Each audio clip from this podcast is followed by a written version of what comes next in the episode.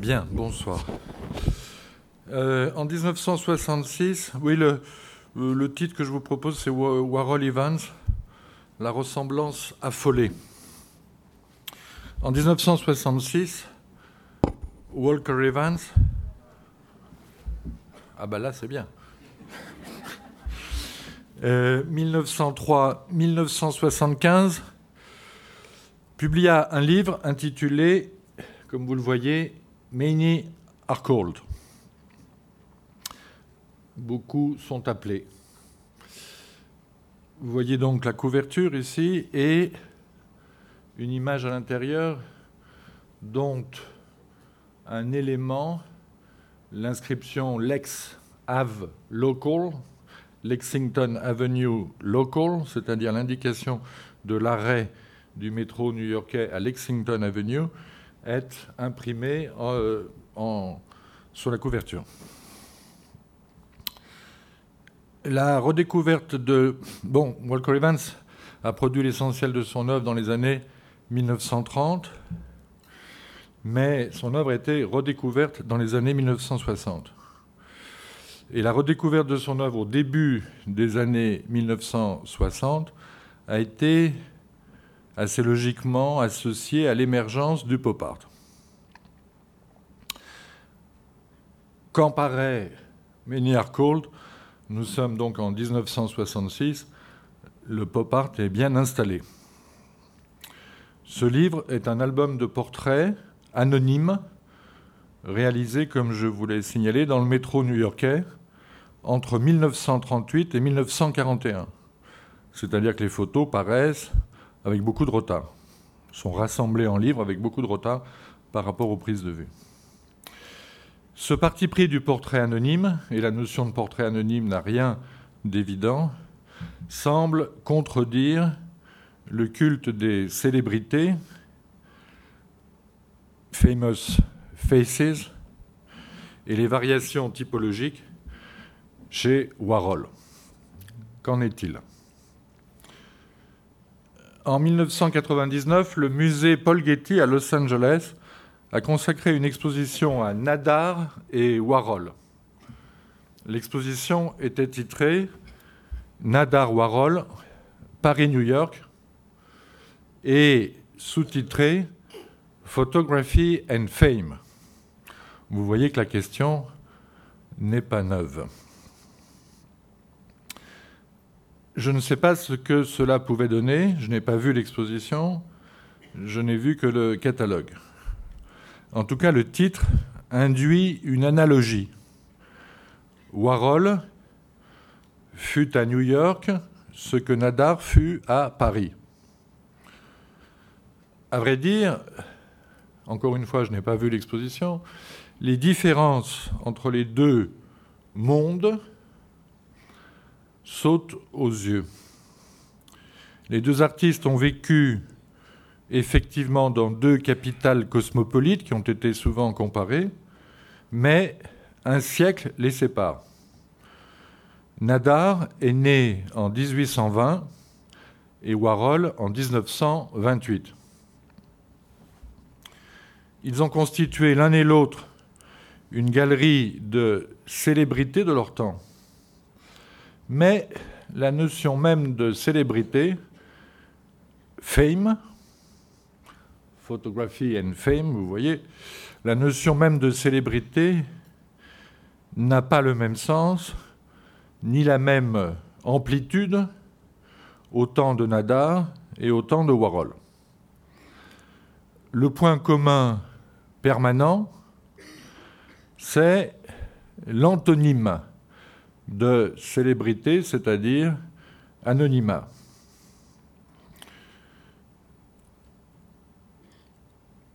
célèbre, en effet, quoi que l'on désigne par là, et il est bien clair que Eddie Sedgwick n'est pas célèbre comme Mao Tse-tung, s'oppose à anonyme. Est célèbre celui ou celle qui a cessé d'être anonyme. Pour Nadar, la chose devait aller de soi Il a réalisé quelques portraits dont l'identité s'est perdue. En voici un exemple, une femme inconnue, photographiée vers 1860. Mais il ne photographiait pas des anonymes. Il ne faisait pas le portrait d'anonymes, comme l'a fait Walker Evans, bien sûr, dans le projet du métro.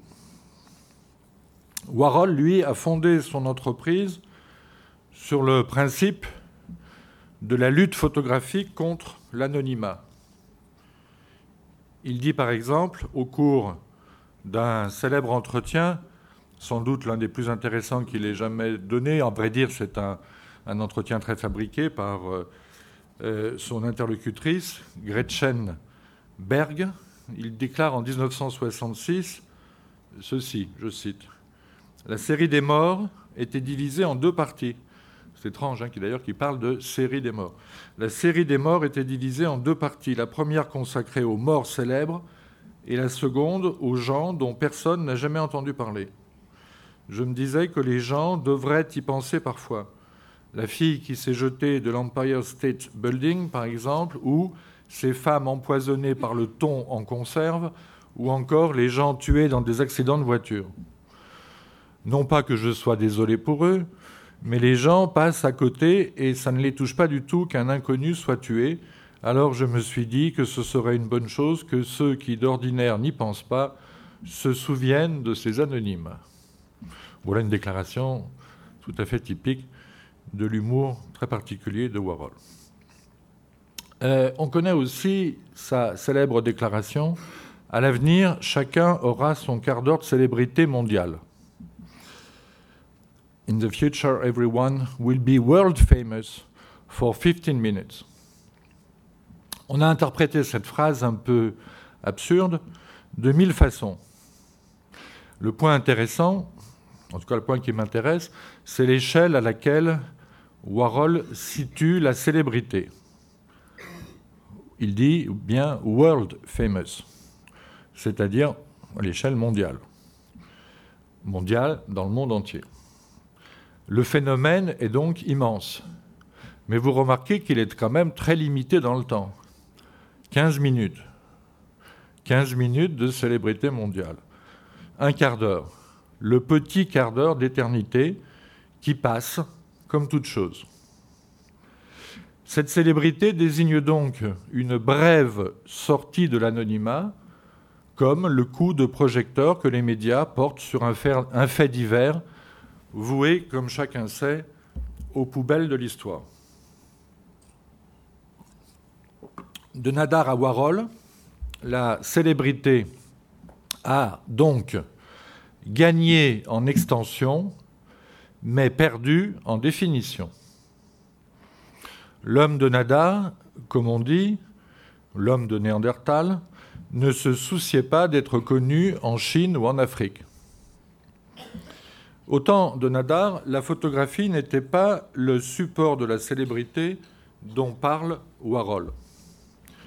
En revanche, c'est à cette époque que se mit en place le processus de démocratisation du portrait, selon l'expression convenue et contestable, qui conditionne et déborde la pratique de Warhol. Ce processus, je vous le rappelle, est passé par un sous-genre et une forme spécifique du portrait posé, qui est le portrait carte de visite, 8,5 cm de haut sur 6 cm de large, dont le brevet fut déposé par un certain Disdéry en 1854. Le terme même, portrait carte de visite, évoque une pratique mondaine antérieure à l'invention du téléphone. On passait chez quelqu'un, on ne le trouvait pas, on laissait sa carte de visite. Mais le portrait carte de visite est devenu une norme de l'image comme support d'une identité sociale, et cela même, et cela avant même l'invention du portrait d'identité administrative que nous connaissons aujourd'hui. Le photomaton, pratiqué par Warhol se rattache à ce lointain modèle. Disdéry, qui se nommait lui-même inventeur breveté de la carte de visite portrait, c'est l'expression selon laquelle il se désignait. C'était un personnage abominable, par au demeurant, mais ça, c'est autre chose. Euh, remarque que pour 20 francs, le premier quidam venu, 20 francs, je peux vous dire que c'était énorme. Donc une démocratisation assez relative, mais passons. Pour 20 francs, le premier quidam venu pouvait obtenir une douzaine de cartes de visite, alors que jusque-là, un seul portrait photographique se payait de 50 à 100 francs. Je vous montre ici un petit choix de euh, cartes de visite représentant des figures du Second Empire publiées dans l'histoire euh, monumentale de la photographie de Roger Lécuyer, euh, paru en 1945. Au centre, l'inoubliable duc de Morny. Vous voyez que la démocratisation du portrait est quand même assez relative si on en juge par euh, euh, l'identité des personnages rassemblés dans cette page. En tout cas, euh, c'est dans cette tradition-là que s'inscrit Warhol avec donc sa fabrique de portraits devant fixer l'apparence de personnages célèbres. À la vue de ces images, nous sommes évidemment loin de Warhol et de Nadar. Disdéry n'a absolument pas le génie de Nadar ni celui de Warhol. Je ne vais donc pas suivre cette piste, mais il me paraissait important de la signaler.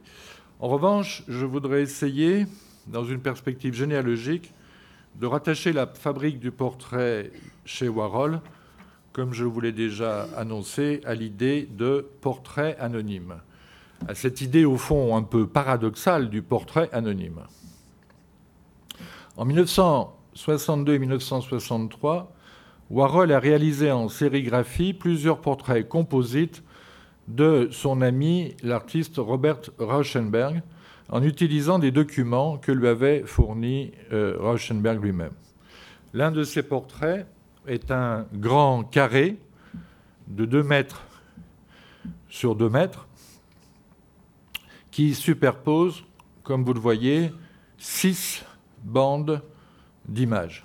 Ce tableau était euh, présenté dans la rétrospective du Musée national d'art moderne euh, au Centre Pompidou en 1989.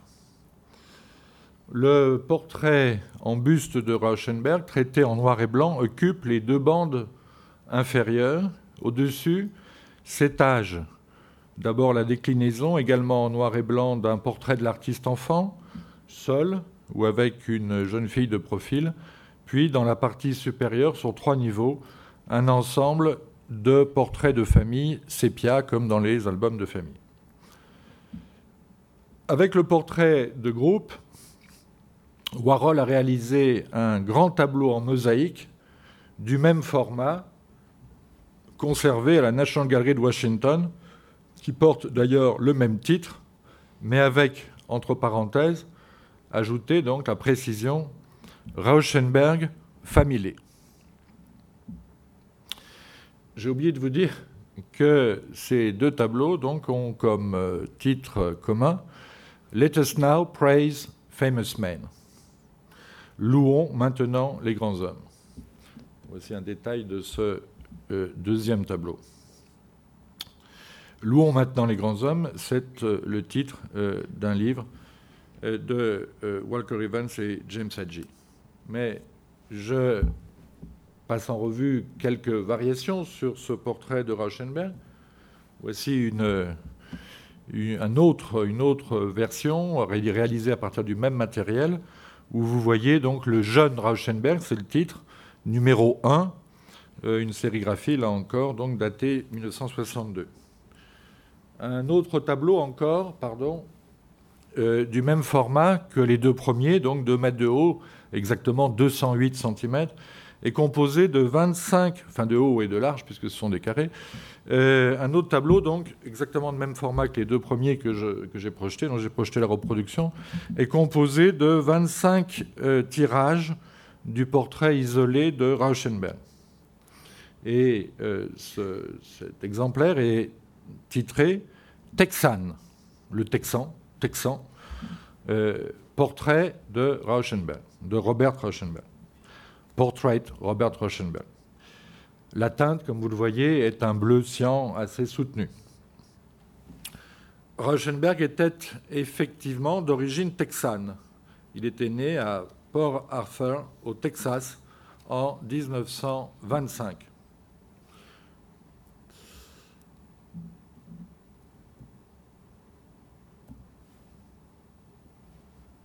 Le titre Let Us Now Praise Famous Man se rapporte donc à ce livre de James Hadji et Walker Evans. dont vous voyez euh, ici la page titre euh, de l'édition de 1960. La première édition était parue en 1941 et euh, une des photos qui constitue le portfolio à l'ouverture du livre dans l'édition de 1960, un portrait de la famille Woods. Ce livre célèbre décrit trois familles de fermiers du sud des États-Unis, victimes de, la grande crise du début des années 30. En tout cas, de toute façon, des fermiers pauvres, qui étaient déjà pauvres même d'ailleurs avant la, crise. La première édition du livre, je vous l'ai dit, est apparue en 1941, mais il fut réédité en 1960. Euh, c'est à cette occasion que Warhol en a pris connaissance et euh, ce livre a euh, eu une seconde vie donc dans les années 60. Le titre, Let Us Now Praise Famous Men, est emprunté à l'éloge des pères dans l'Ecclésiastique, un livre de sagesse de l'Ancien Testament. Parmi les images de Walker Evans publiées dans le, cahier, séparé au début du volume, avant le texte et même avant le titre, dans l'édition de 1960, on peut distinguer au moins une image, celle que je vous montre ici, qui résume l'intérêt du photographe pour le modèle du portrait de famille, tel qu'on le retrouve dans le montage de Warhol. Je dirais donc Warhol a traité le portrait de son ami Rauschenberg, Rauschenberg qui euh, s'est euh, emparé de la technique euh, du report sérigraphique dès qu'il l'a connu. on pense quand même aujourd'hui que Warhol a commencé et que Rauschenberg a suivi immédiatement. En tout cas, ils avaient en commun cette pratique et ils ont eu, au début des années 60, des relations très amicales. Donc, euh, mon, idée est la suivante. Euh, Warhol a traité le portrait de, Rauschenberg en y introduisant une imagerie familiale apparentée donc aux descriptions des trois familles dans le livre d'Adji et d'Evans. À ma connaissance, il n'a jamais repris cette formule pour aucun autre portrait. Je dis bien à ma connaissance, la production de Warhol est énorme, je ne suis pas un spécialiste. Euh, Warhol a toujours été réservé, pudique, sur ses origines familiales. Il était très lié avec sa mère, mais ce lien apparut tardivement dans sa peinture en 1974, deux ans après la mort de sa mère Julia Warola. Euh, on dit que euh, en 1966, il avait réalisé un film sur sa mère que je n'ai pas vu, euh, puis une vidéo en 1970 que je n'ai pas vue non plus. En tout cas, euh, le portrait de sa mère que vous voyez dans l'exposition apparaît euh, tardivement après sa mort. Les portraits composites de Rauschenberg peuvent être regardés, considérés comme des portraits autobiographiques de substitution.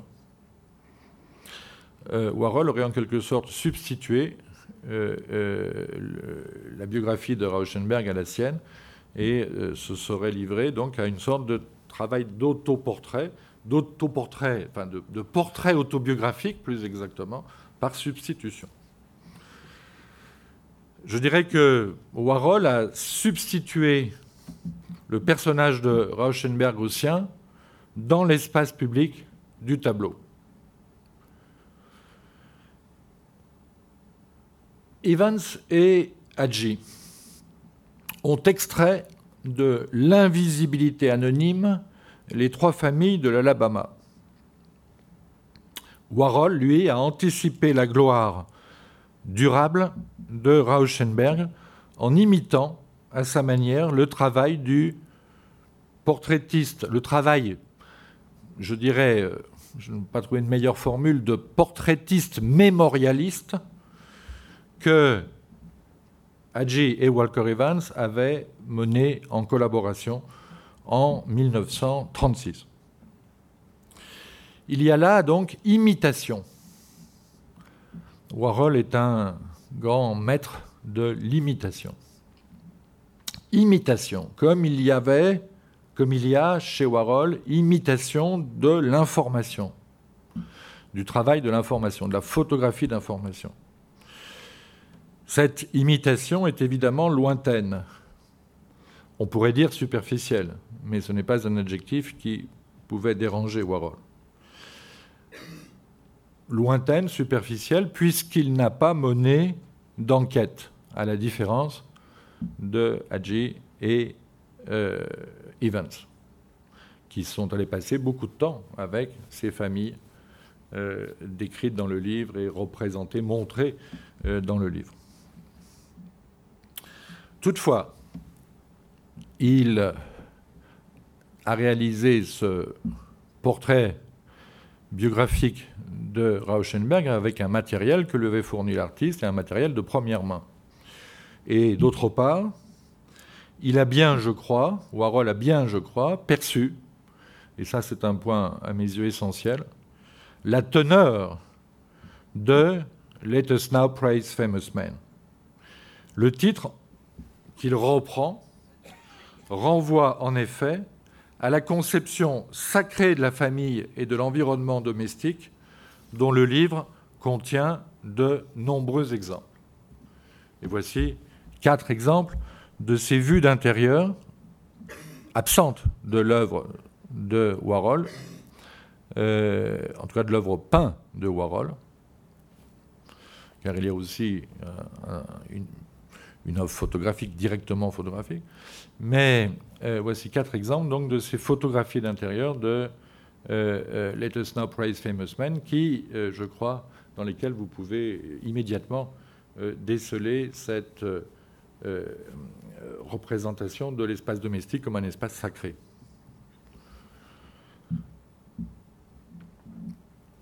Warhol a, je dirais, dans l'ensemble de son œuvre, superposer, sinon confondu, la célébrité et l'apologétique biblique, la gloire profane et la gloire divine, comme il a confondu la beauté glamour et l'illumination. Il s'est approprié et a détourné l'exemple d'Evans et d'Adjay. À la même époque, je signale au passage, il s'est approprié l'image, l'imagerie à sensation de Ouija, Ouija qui s'appelait lui-même Ouija the Famous, en particulier dans la série des accidents de voiture de 1963. Chose extraordinaire, euh, là je vais faire une petite parenthèse, j'ai été très lié avec euh, John Copland, qui a été un des amis très proches de Warhol et qui avait fait une grande exposition de, Warhol. Euh, et qui par ailleurs euh, s'intéressait beaucoup à Hadji, à, à Ouija, pardon, oui, à et qui avait d'ailleurs écrit un texte sur Ouija. Eh bien, euh, il n'avait, John Copeland n'avait pas fait le rapprochement entre les photographies d'accidents de voiture de Ouija et les euh, car crash de Warhol. Il l'a fait beaucoup plus tard. Donc c'est vous dire à quel point quand même la communication que j'établis aujourd'hui entre euh, peinture, photographie, alors même que, bien on le sait, tout le travail euh, euh, photographique, de, tout le travail pictural de Warhol est sur, à base photographique, ce type de relation n'a pas toujours été évident.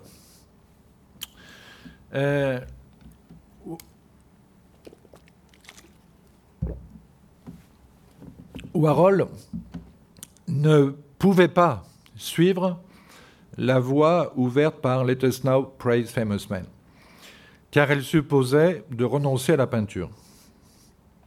Il euh, s'y est essayé à la fin des années 1960 pour se consacrer au cinéma, mais il a été heureusement repris par ce qui, malgré ses protestations d'indifférence, était évidemment une passion et une damnation. Je dis damnation au sens où l'entend Baudelaire dans Le peintre de la vie moderne, quand il évoque la vocation d'un ami peintre le jour où, enfant, assistant à la toilette de son père, je cite, il contemplait, avec une stupeur mêlée de délices, les muscles des bras, les dégradations de couleur de la peau nuancée de rose et de jaune, et le réseau bleuâtre des veines. Mais la relation Warhol-Evans a pris encore une autre extension, souterraine, au cours des années 1960. Les contemporains, je vous le signale, ont parfois établi un rapprochement entre le pop art en général et l'œuvre d'Evans. Je vous l'ai dit, au début des années 60, il y a eu une espèce de revival comme ça d'Evans qui a été associé au pop.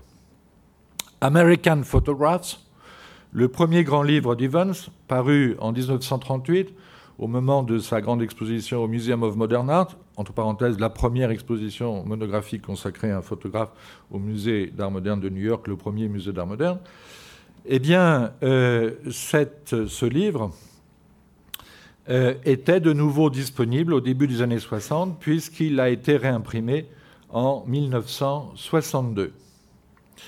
J'ai naguère eu l'occasion d'examiner cette affaire-là de Walker Evans et l'art des années 60 quand euh, j'ai organisé une exposition sur euh, Evans et Dan Graham. Euh, je me permets de vous renvoyer au catalogue de cette exposition du début des années 90. en tout cas, au début de, des années 1960, Evans était une référence documentaire assez superficielle, il faut bien dire, pour les artistes pop. L'abominable artiste qu'est Jim Dine, dont on mesure aujourd'hui les limites, mais euh, qui fit beaucoup d'effets en son temps, euh, puisqu'il a même intéressé Marcel Brotard, c'est tout dire. Jim Dine mentionne euh, Walker Evans dans un entretien de 1963 pour ses images de panneaux publicitaires. En 1967, un autre artiste que l'on peut considérer aujourd'hui comme également un peu surestimé, Alan Capro, l'associait aux décollagistes européens. Raymond Hins, Villeglé, Rotella, etc., dans un texte qui insiste, d'une manière très intéressante d'ailleurs, sur la nostalgie des peintres pop pour la période des années 30-40, c'est-à-dire la période où ils étaient nés, grosso modo. C'est un point très intéressant. Il se trouve que Warhol était né un peu plus tôt parce qu'il a commencé sa carrière de peintre assez tard après une carrière euh, euh, d'artiste, enfin de, publicitaire. Euh, un peu plus tard encore, une nouvelle référence, je vous donne encore une, troisième et dernière référence. Le critique William Seitz, William Seitz, c'est quelqu'un d'important, parce que c'est lui qui a fait en 1961 au Museum of Modern Art l'exposition The Art of Assemblage. William Seitz mentionnait Evans dans le dernier chapitre d'un livre intitulé, dans le dernier chapitre intitulé, pardon, Post-Pop et End Photorealism, donc post-pop et photoréalisme, un livre qu'il euh, n'a pas pu achever, qu'il a laissé inachevé à sa mort en 1974, mais qui est paru euh, plus tard, posthume. Ce livre euh, s'intitule Art in the Age of Aquarius, 1955-1970. Dans, dans ce texte, Post-Pop and Photorealism, William Seitz inventorie tranquillement, comme même le faire les historiens d'art, les horreurs auxquelles a donné lieu un modèle pop après le pop, en particulier dans le rendu du cauchemar climatisé nord-américain. Vous en avez ici deux exemples de l'artiste Richard Estes, E-S-T-E-S, qui n'est pas le pire des photos réalistes.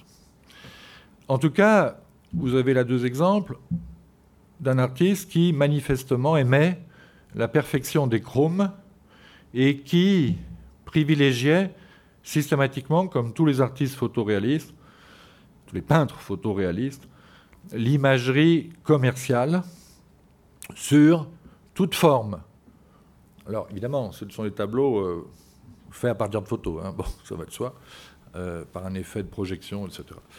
Euh,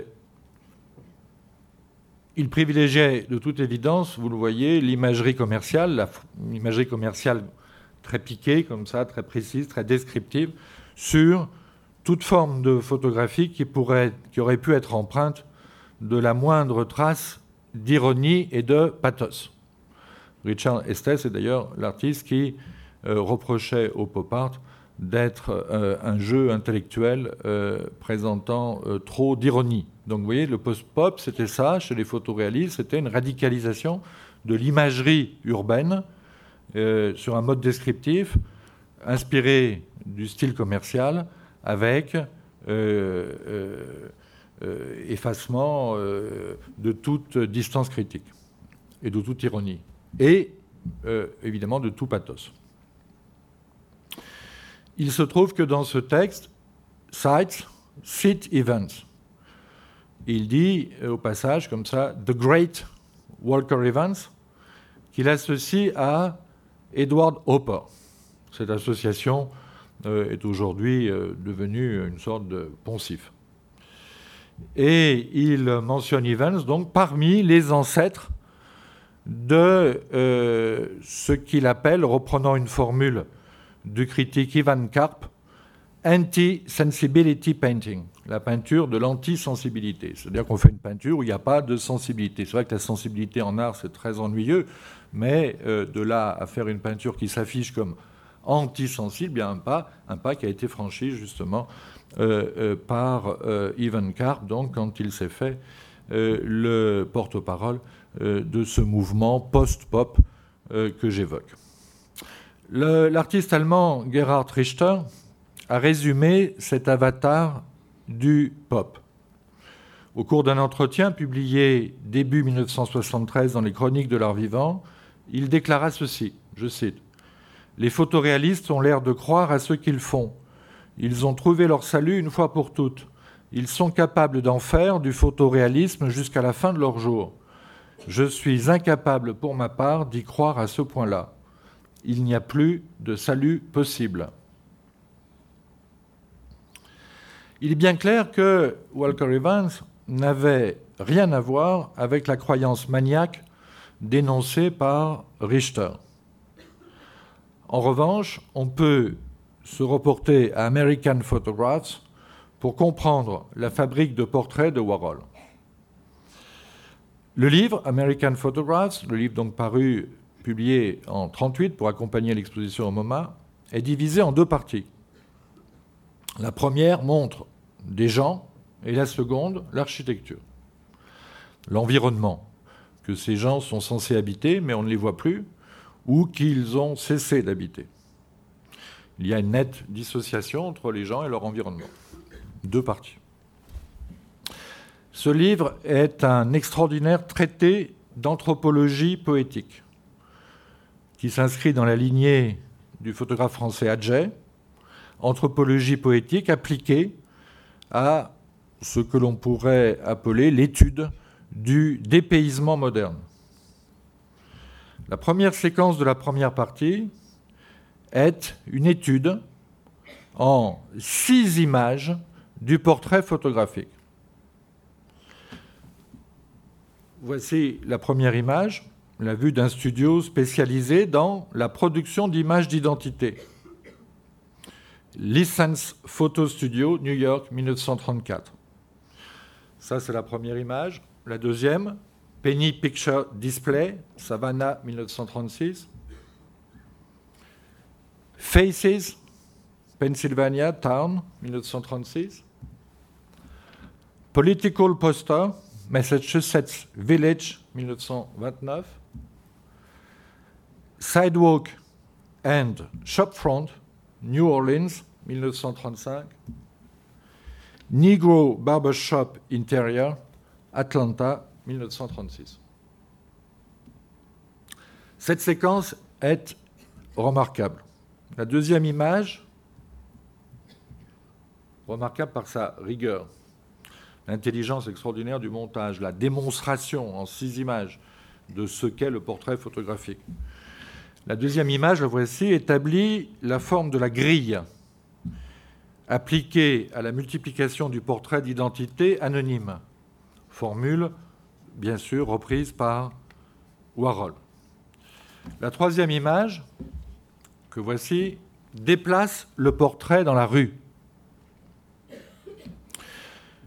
Dans tout le livre, dans ces images comme dans toutes les autres, les légendes sont laconiques, comme vous l'avez entendu, mais elles sont aussi très calculées, très réglées. La troisième image que voici est légendée Faces, Pennsylvania Town, 1936. Elle représente deux jeunes ouvriers dont la physionomie, comme vous le voyez, est très claire, visible, très visible. Il y a là un parti pris de clarté. Visible, aussi visible qu'est lisible la catégorie socio-professionnelle à laquelle ils appartiennent. Les deux personnages sont peut-être sortis, le temps d'une image, de l'invisibilité culturelle, mais ils ne sont pas sortis de l'anonymat. L'indication faces. Met d'ailleurs l'accent sur les visages, des visages anonymes, faces, et la suite de la légende qui indique le lieu, Pennsylvania Town, town désignant une petite ville, hein, ce town c'est pas cité, ni village d'ailleurs qui est encore plus petit, mais donc une petite ville de, Pennsylvanie. Euh, euh, l'indication du lieu, comme vous euh, l'entendez, accentue l'anonymat, puisque l'anonymat concerne également la petite ville, qui est seulement désignée par le nom de l'État où elle se trouve. Donc la ville n'est pas plus nommée que les deux personnages les deux personnages ne sont plus des modèles qui posent en studio, ce sont des figures de la vie urbaine et les figurants involontaires d'un théâtre sans parole. Cette image instantanée est exemplaire d'un style documentaire sobre, laconique, suggestif plus que descriptif, dégagé de tout commentaire social les images ne sont effectivement accompagnées d'aucun texte. Elles se présentent toutes, comme euh, j'ai essayé de le restituer ici, euh, sur une page de droite avec euh, du blanc sur la page de gauche et simplement un numéro qui renvoie aux légendes regroupées à la fin de chacune des deux parties. En 1936, au moment où, au moment où il fait cette image, qui est l'année aussi où il travaille avec James Hadji euh, euh, pour euh, faire les images donc, qui donneront lieu à Let Us Know Price Famous Men. Il, Walker Evans inventait, avec d'autres, ce qu'on appelle, ce qu'il est convenu d'appeler la street photography, la photographie de rue, en transformant la photogénie du cinéma muet, le cinéma muet qui était devenu parlant. L'image suivante, la quatrième de cette séquence, est un poster politique vu dans une vitrine, c'est-à-dire là encore depuis la rue. Puis viennent les deux images de boutique, boutique de coiffeur. Celle-ci d'abord, la, grande, la grosse dame au chemisier à rayures sur fond de décor à bande, dans une rue de la Nouvelle-Orléans, avec les ferronneries là du balcon.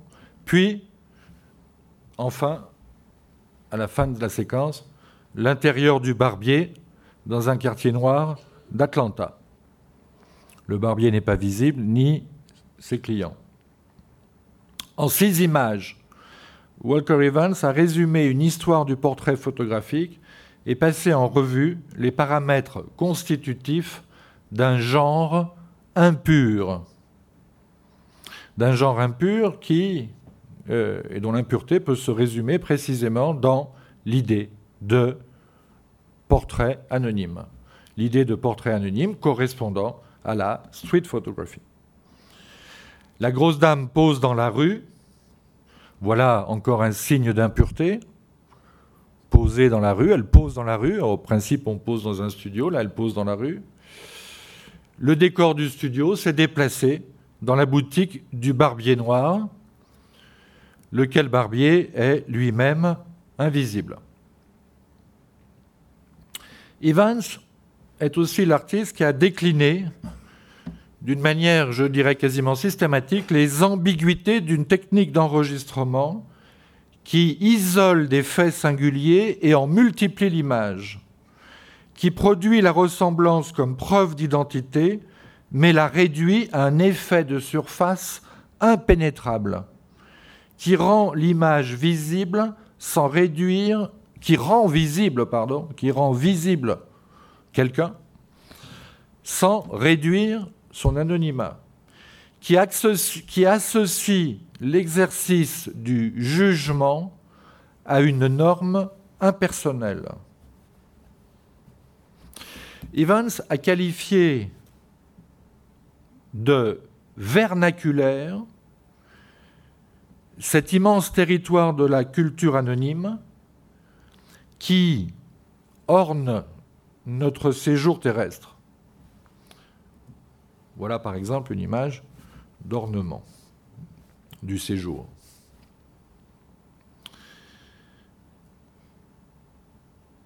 C'est dans ce territoire que se jouent indéfiniment toutes les ambiguïtés que j'ai passées en revue.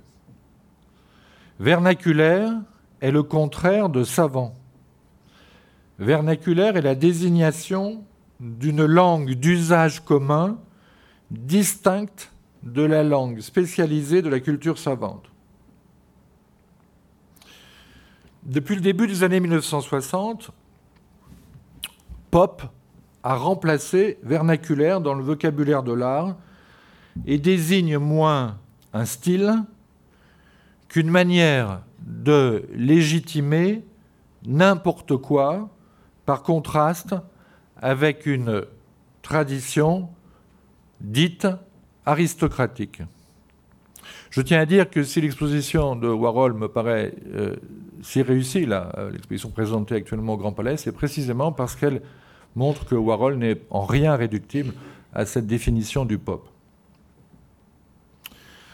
Warhol, j'irai même plus loin, je dirais que Warhol, le pape du pop, celui qui a été considéré comme le pape du pop, et il a dû s'en défendre d'ailleurs, est un artiste du vernaculaire contrarié, le vernaculaire réifié et restauré.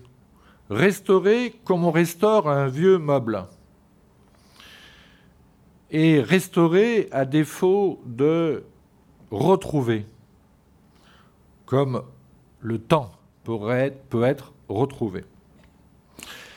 Et ce travail sur le vernaculaire passe, bien sûr, par la réification. L'image comme médium aussi de la réification. Warhol a donné au n'importe quoi l'apparence du tout est égal.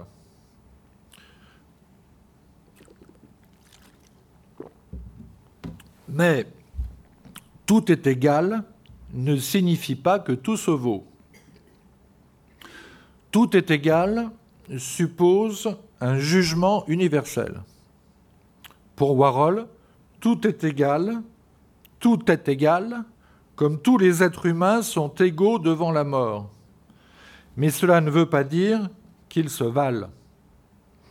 Affirmer que tout est égal est aussi une manière d'éviter le jugement, ou mieux, d'attendre qu'il ait lieu.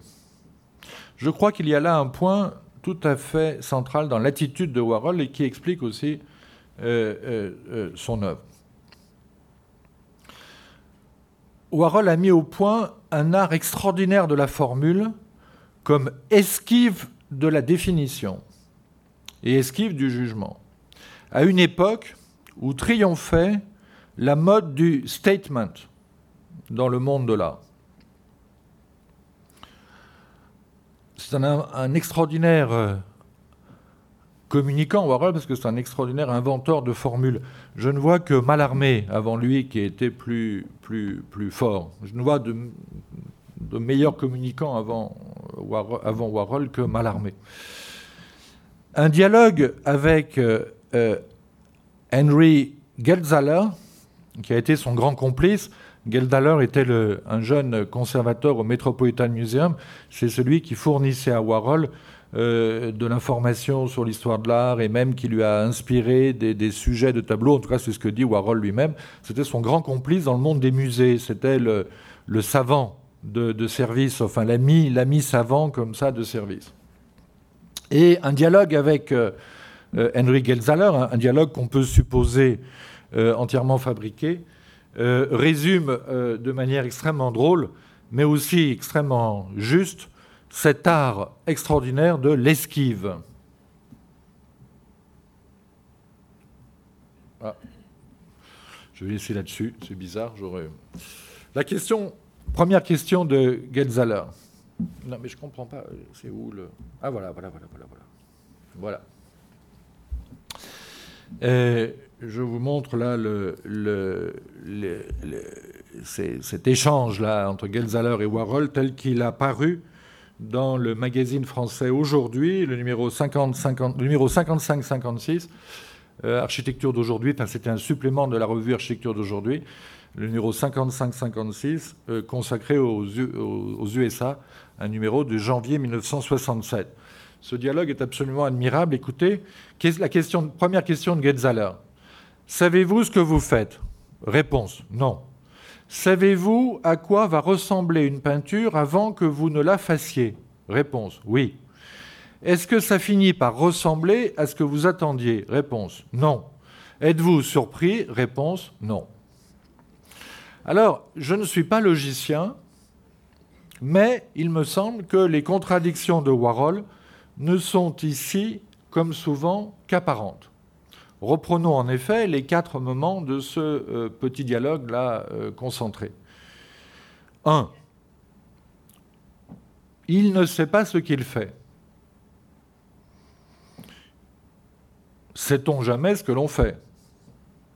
Sait-on où l'on va? Je vous renvoie au début de Jacques le Fataliste et son maître. Entre parenthèses, on oublie toujours le maître hein, quand on cite ce texte. Ce n'est pas Jacques le Fataliste, c'est Jacques le Fataliste et son maître. C'est très important qu'il y ait un maître. Et euh, le début, je vous le rappelle, comment s'était-il rencontré? Par hasard, comme tout le monde. Comment s'appelait-il? Que vous importe? D'où venait-il? Du lieu le plus prochain? Où allait-il? Est-ce que l'on sait où l'on va?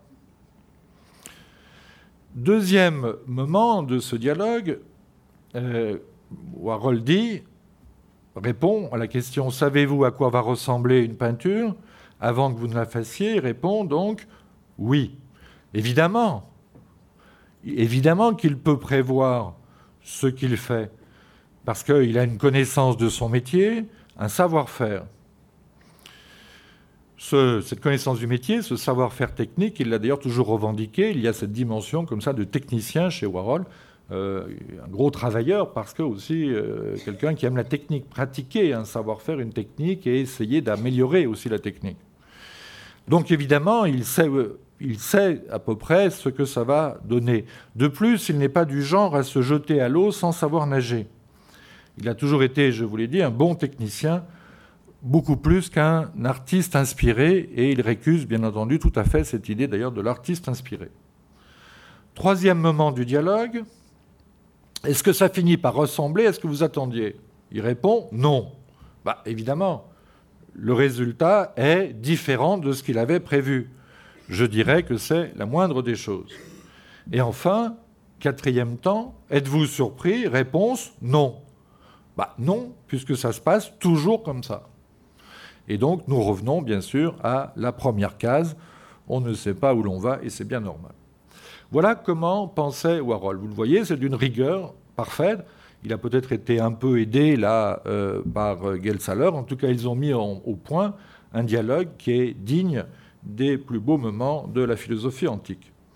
Ce dialogue me paraît exemplaire dans la mesure où Geltsaler pense ressemblance. Car au fond, tout tient à ce mot. L'importance du portrait dans l'œuvre de Warhol tient à sa hantise de la ressemblance. tous les décalages se jouent dans la ressemblance. Vous l'avez entendu. Savez-vous à quoi ça va ressembler? Est-ce que ça finit par ressembler à ce que vous attendiez? Tout se joue là-dedans, tout se joue dans, les, dans le mouvement, les décalages, les déplacements, de, les accidents de la ressemblance. Et Warhol était hanté par la ressemblance au moins pour deux raisons.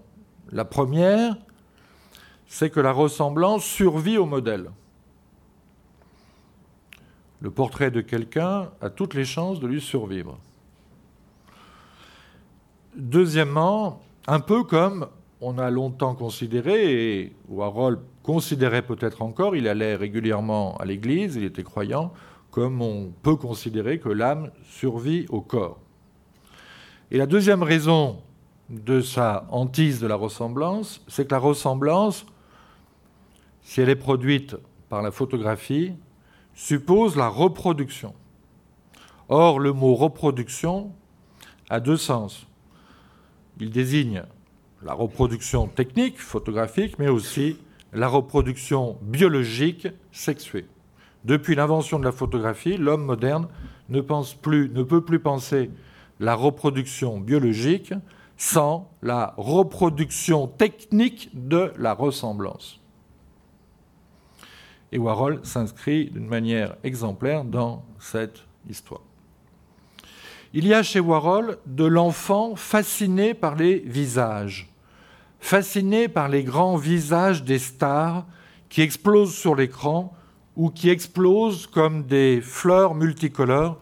Vous en voyez ici un exemple. Visages et fleurs sont liés par le passage des couleurs. Je dis bien le passage des couleurs et cela comme chez Proust.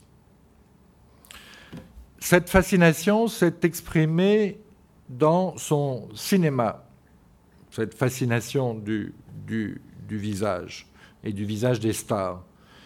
Mais elle correspondait aussi à sa boulimie de voyeur-collectionneur.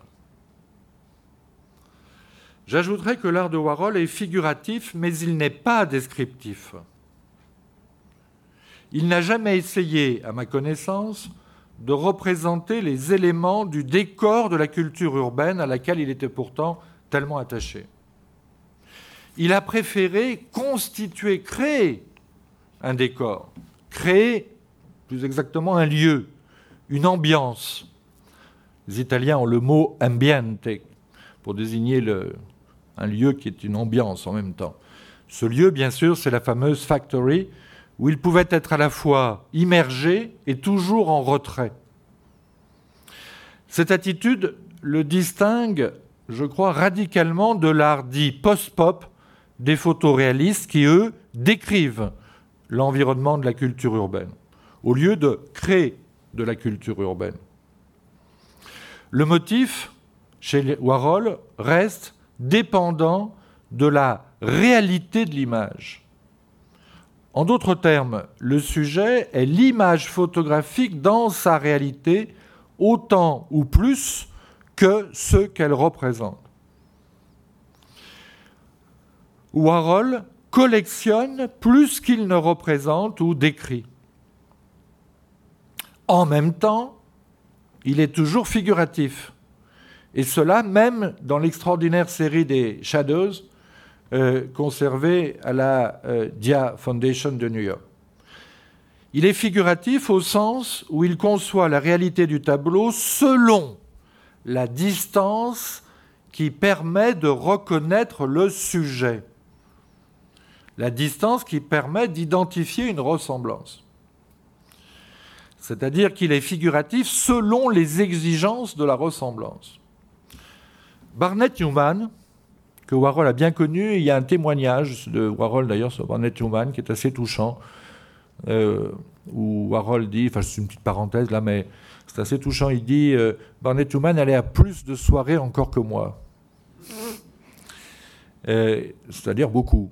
Barnett Newman était un personnage comme ça extraordinairement sociable, extrêmement doux, gentil, comme ça, un peu macho, comme tous les, peintres de la période comme ça, expressionniste, mais, très très très courtois, civil, en fait, en fait un anti-macho.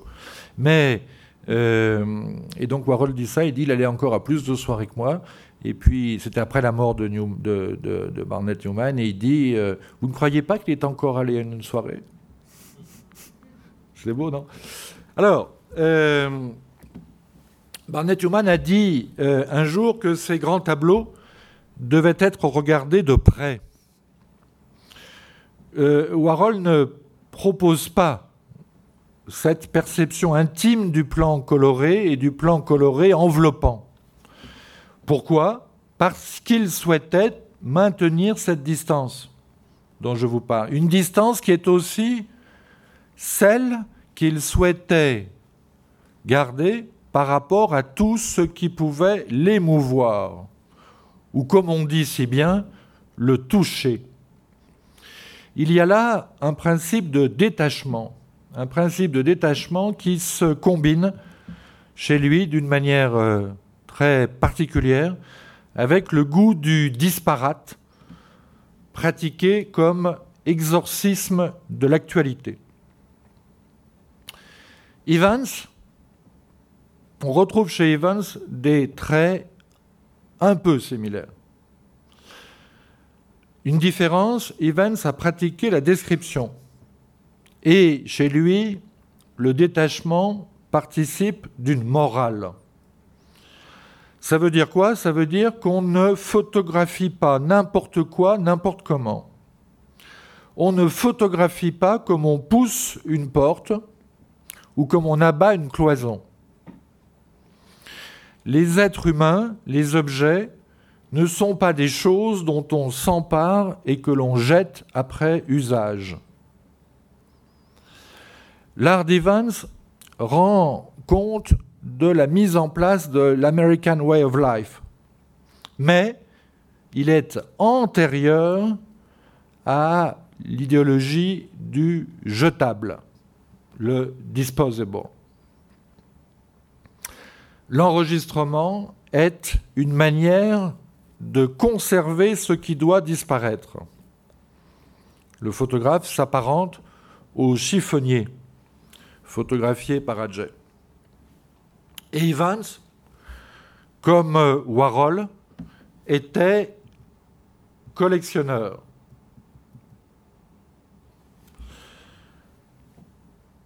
Un collectionneur un peu plus sélectif, puisqu'il s'était spécialisé dans le domaine des Americana. Et il photographiait comme on collectionne des images, comme on collectionne des artefacts, et vous voyez ici l'intérieur de d'Evans avec des objets de sa collection en 1975.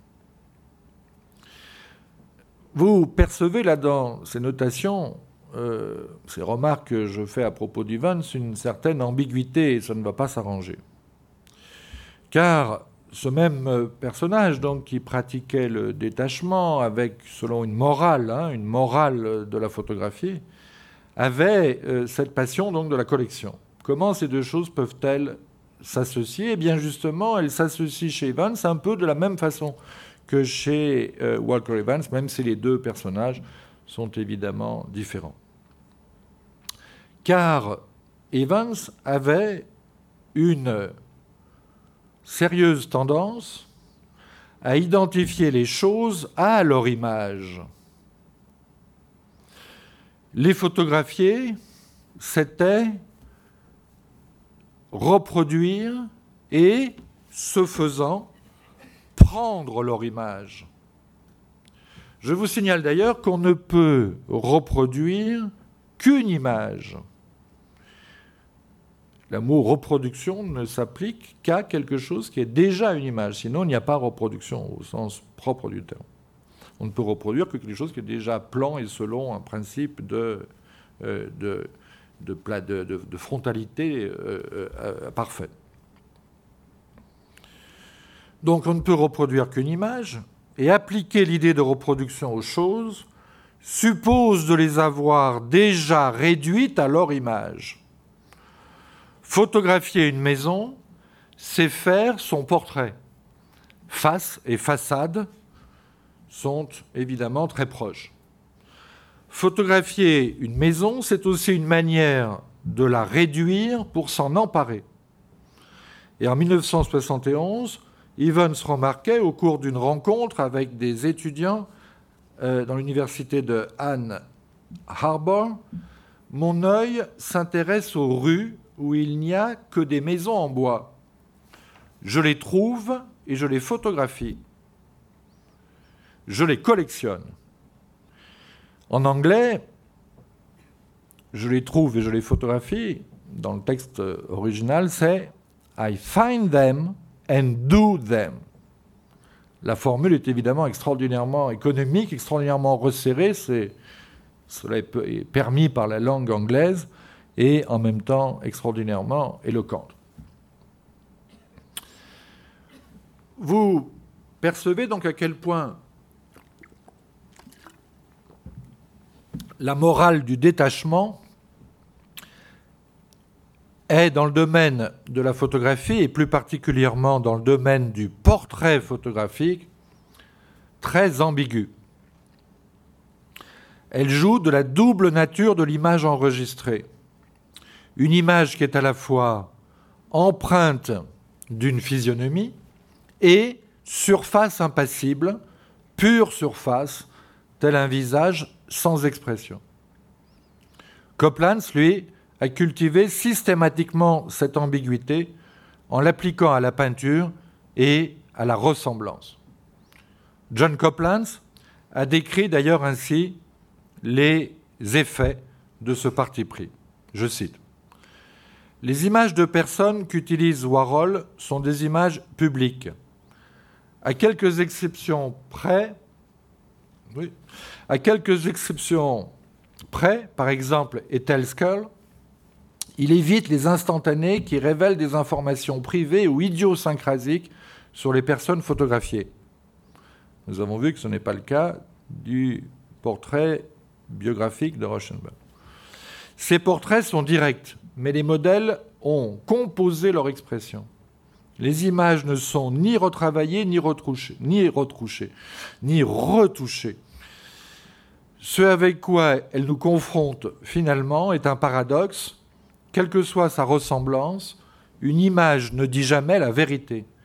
Des photographies de visage sont supposées révéler davantage que la structure physique de la face. Pourtant, la vérité intérieure du modèle, la vérité intérieure du modèle s'y révèle rarement.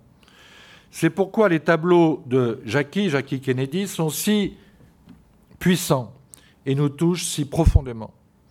Madame Kennedy a peut-être été photographiée au cours d'une expérience ou d'une cérémonie terrible, mais dans les tableaux de Warhol, elle semble normale, bien qu'anxieuse. Dans les accidents de voiture, les gens, saisis face à une mort imminente, portent des masques de terreur. Les autres portraits de Warhol ne transmettent rien des tensions psychiques internes des personnes qu'ils représentent. Ils sont toujours déshumanisés car ils ne reflètent jamais ce qu'ils ressentent. C'est ainsi que Warhol déshumanise les gens et humanise les boîtes de soupe. La dernière formule est évidemment provocante. Elle suppose que Warhol avait une relation plus facile avec les boîtes de soupe Campbell de son enfance qu'avec ses contemporains. Mais c'est un mal assez répandu. Je reviens maintenant à mon point de départ, la publication de Many Are Cold en 1966, une année cruciale dans l'œuvre de Warhol, l'année de Chelsea Girls, où il déclara vouloir abandonner la peinture au profit du cinéma. Le livre d'Evans, je vous l'ai dit, Many Are Cold, arrivait tardivement. Il arrivait tardivement, mais à pic. Il ressemblait, il rassemblait des portraits pris dans le métro new-yorkais entre 1938 et 1941. Evans s'était lancé dans ce projet juste après l'exposition et la publication des American Photographs. Je vous montre ici, donc voilà comment se présente le livre, et je vous montre, ça c'est les premières, les quatre premières planches du livre Le principe est le même que dans euh, American Photographs, une image à droite, pas de texte à gauche, et une image comme ça, euh, toutes les deux pages à droite. Mise en page donc très simple, rigoureuse, systématique. Une photographie par double page, toujours sur la page de droite, sans texte à gauche. Les formats de ces images varient légèrement. Le folio est inscrit en bas à gauche. Et 94 photographies se succèdent ainsi jusqu'à la fin du livre, sans interruption. Une seule longue séquence, sans légende, sans texte. Ces images ont été prises dans le métro new-yorkais avec un appareil photo caché. Je vous l'ai dit, le livre a été publié près de 30 ans après les prises de vue. 30 ans de latence. Le titre lui-même, Many Are Cold, n'est apparu, semble-t-il, qu'au moment de la publication. Walker Evans avait d'abord pensé intituler le livre The Passengers, avec comme sous-titre Hidden Camera in the New York Subway. The Passengers, c'est-à-dire les passagers, caméra cachée dans le métro new-yorkais. Et voici les euh, maquettes pour ce projet donc, qui devait s'intituler The Passengers. Euh, entre 1958 et 1961, il a en effet réalisé une maquette avec 46 images où l'on retrouve le principe de la grille apparu dans la première séquence d'American Photographs que je vous ai montré tout à l'heure. Ce projet ne vit pas le jour Huit photographies seulement furent publiées pour la première fois dans une petite revue de Cambridge Review en mars 1956, puis plus rien, plus rien, jusqu'à une première parution en mars 1962 dans la revue Harper's Bazaar. Voilà la couverture du numéro dans lequel se sont trouvés publiés pour la première fois et donc accessible à un large public, euh, un choix de ces photographies prises dans le métro entre 38 et 41. Ça, c'est la couverture. C'est une image d'un photographe de mode euh, très célèbre, Melvin Sokolsky, qui, je crois, est encore vivant d'ailleurs aujourd'hui. Euh, et puis, voici la double page du sommaire et les trois doubles pages de Walker Evans.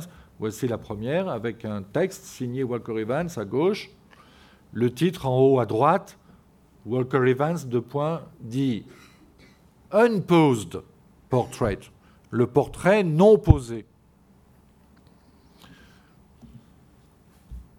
La deuxième double page avec quatre images et enfin la troisième. Trois doubles pages donc. Trois doubles pages, imaginez ce qu'elles pouvaient produire à l'intérieur d'un euh, euh, magazine comme Harper's Bazaar, même si Harper's Bazaar a été probablement le magazine de mode le plus sophistiqué qui ait jamais, été, jamais existé, euh, c'était quand même pour le moins un contraste. Voici à quoi, par exemple, pouvait ressembler une page ordinaire dans le magazine, c'est-à-dire une page de, publicité avec donc du dessin du dessin publicitaire, euh, dans l'esprit euh, hein, du, dessin publicitaire, la profession qu'a pratiquée au départ euh, Warhol d'ailleurs. Voici le type de photographie de, mode noir et blanc comme ça, mais vous voyez très très graphique et tout à fait mise en scène, bien entendu, que, vous pouviez trouver, ou encore cela, ou encore ceci. Euh, des photographes d'ailleurs très importants en dehors de, Evans euh, figuraient dans ce numéro, puisqu'il y avait dans ce même numéro, outre Melvin Sokolsky qui fait la, couverture, mais il y avait Hiro, le, grand photographe japonais, et il y avait euh, donc Hiro qui était un autre grand photographe de mode, enfin bon. Et puis il y avait aussi Bill Brandt, alors là pour le coup un, artiste, hein, un photographe anglais, Robert Frank, Louis Forer.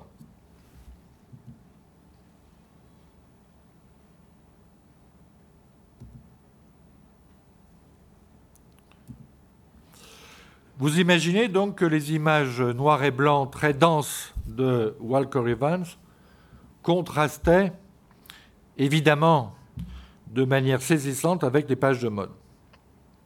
Les pages d'Evans produisent, dans le magazine quand vous le feuilletez, un effet de trou. Ces passagers du métro sont des êtres underground, tandis que là-haut, à la surface, évoluent les figures éthérées de la mode. Walker Evans a toujours pensé que la photographie était un art littéraire. Il le déclare d'ailleurs au cours de, l'entretien à Ann Arbor euh, dont, euh, euh, que j'ai déjà mentionné. Le titre, Many are cold, fait allusion au jugement dernier, beaucoup d'appelés bien sûr il renvoie à une formule de l'Évangile selon Saint Matthieu dans la parabole du repas de noces, chapitre 22, Many are called, but few are chosen, en anglais. L'expression est devenue proverbiale en français sous la forme beaucoup d'appelés, peu d'élus. Ce thème du jugement, donc, vous voyez, revient, le jugement dernier. Mais ce thème du jugement était déjà apparu sous une forme euh, moins grandiose, dans le petit texte d'ouverture des quatre pages d'Harper's Bazaar en 1962 que je vous remontre. Euh, vous pouvez lire le texte dans sa euh, version originale. Je vous lis la traduction que j'ai tenté de faire. C'est très difficile à traduire. La terrible non-euphorie de la vie du métro new-yorkais sera peut-être un jour enregistrée par un Dickens ou un Daumier moderne. Le cadre est une mine d'or sociologique en attente d'un artiste majeur. D'ici là, il peut être le lieu rêvé pour tout photographe de portrait lassé du studio et des horreurs de la vanité. En descendant dans les baletantes boîtes à sueur, il trouve un défilé de modèles captifs qui s'ignorent, dont la sélection se réalise automatiquement par l'effet brut du hasard. Les portraits reproduits sur ces pages ont été pris avec un appareil caché, manié par un espion pénitent et un voyeur apologétique. Mais la rude et impudente invasion qui en découle a été soigneusement adoucie et partiellement atténuée par un passage du temps prémédité. Ces images ont été faites il y a 20 ans et délibérément préservées de publication. Dans les faits, vous ne pouvez y voir, vous ne pouvez pas y voir le visage d'un juge, d'un sénateur ou d'un président de banque, ce que vous voyez est intrigant, saisissant et évident à la fois. Ce sont les dames et les messieurs du jury. Je vous l'ai dit, Evans est un photographe euh, qui considère que la photographie est un art littéraire, qui a lui-même d'ailleurs au départ pensé devenir écrivain, qui s'est essayé à la littérature euh, dont les grandes passions étaient, entre autres, euh, Baudelaire, dont il a traduit La Chambre double, c'est entre parenthèses une clé d'interprétation de son œuvre, Flaubert, Henry James, et aussi euh, James Joyce, Ulysses, qui a été probablement sa source d'inspiration principale. quand il écrit ceci, que vous voyez à l'écran, et quand il quand il, et surtout, je dirais, quand il fait les images, hein, quand il fait les images surtout, il peut avoir à l'esprit un certain nombre de textes. Il a probablement à l'esprit un passage du premier des quatre quatuors de T.S. Eliot. Les quatre quatuors de T.S. Eliot qui sont contemporains exactement des prises de vue. Ce premier des quatre quatuor est intitulé Burnt Norton. On sait que le début du troisième mouvement, là je vous montre euh, ici euh, l'ensemble du troisième mouvement, mais le début de ce troisième mouvement provient de l'expérience du métro londonien. T.S. Eliot traduit l'expérience qu'il a du métro londonien. Et je vous cite, vous avez le texte donc original sous les yeux, je vous cite la traduction par Pierre Léris, le grand traducteur Pierre Léris, des 4, 14 pardon, premiers vers de ce passage.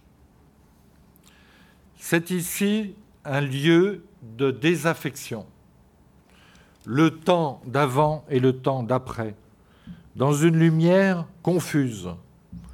Ni la lumière du jour qui investit la forme de lumineuse tranquillité, transformant l'ombre en beauté transitoire, suggérant par sa lente rotation la permanence, ni l'obscurité propre à purifier l'âme, vidant le sensoriel par la privation, purgeant l'affect du temporel. Ni plénitude, ni vacuité, rien qu'une lueur tremblante sur les visages tendus, harassés par le temps, distraits de la distraction par la distraction, emplis de fantasmagorie, vidés de sens, apathie boursouflée, sans concentration. Extraordinaire texte, évidemment, la traduction étant est ce qu'elle est, elle est aussi belle, aussi bonne qu'elle peut être, sans doute, euh, mais euh, je vous conseille quand même d'essayer de lire le texte dans la langue originale.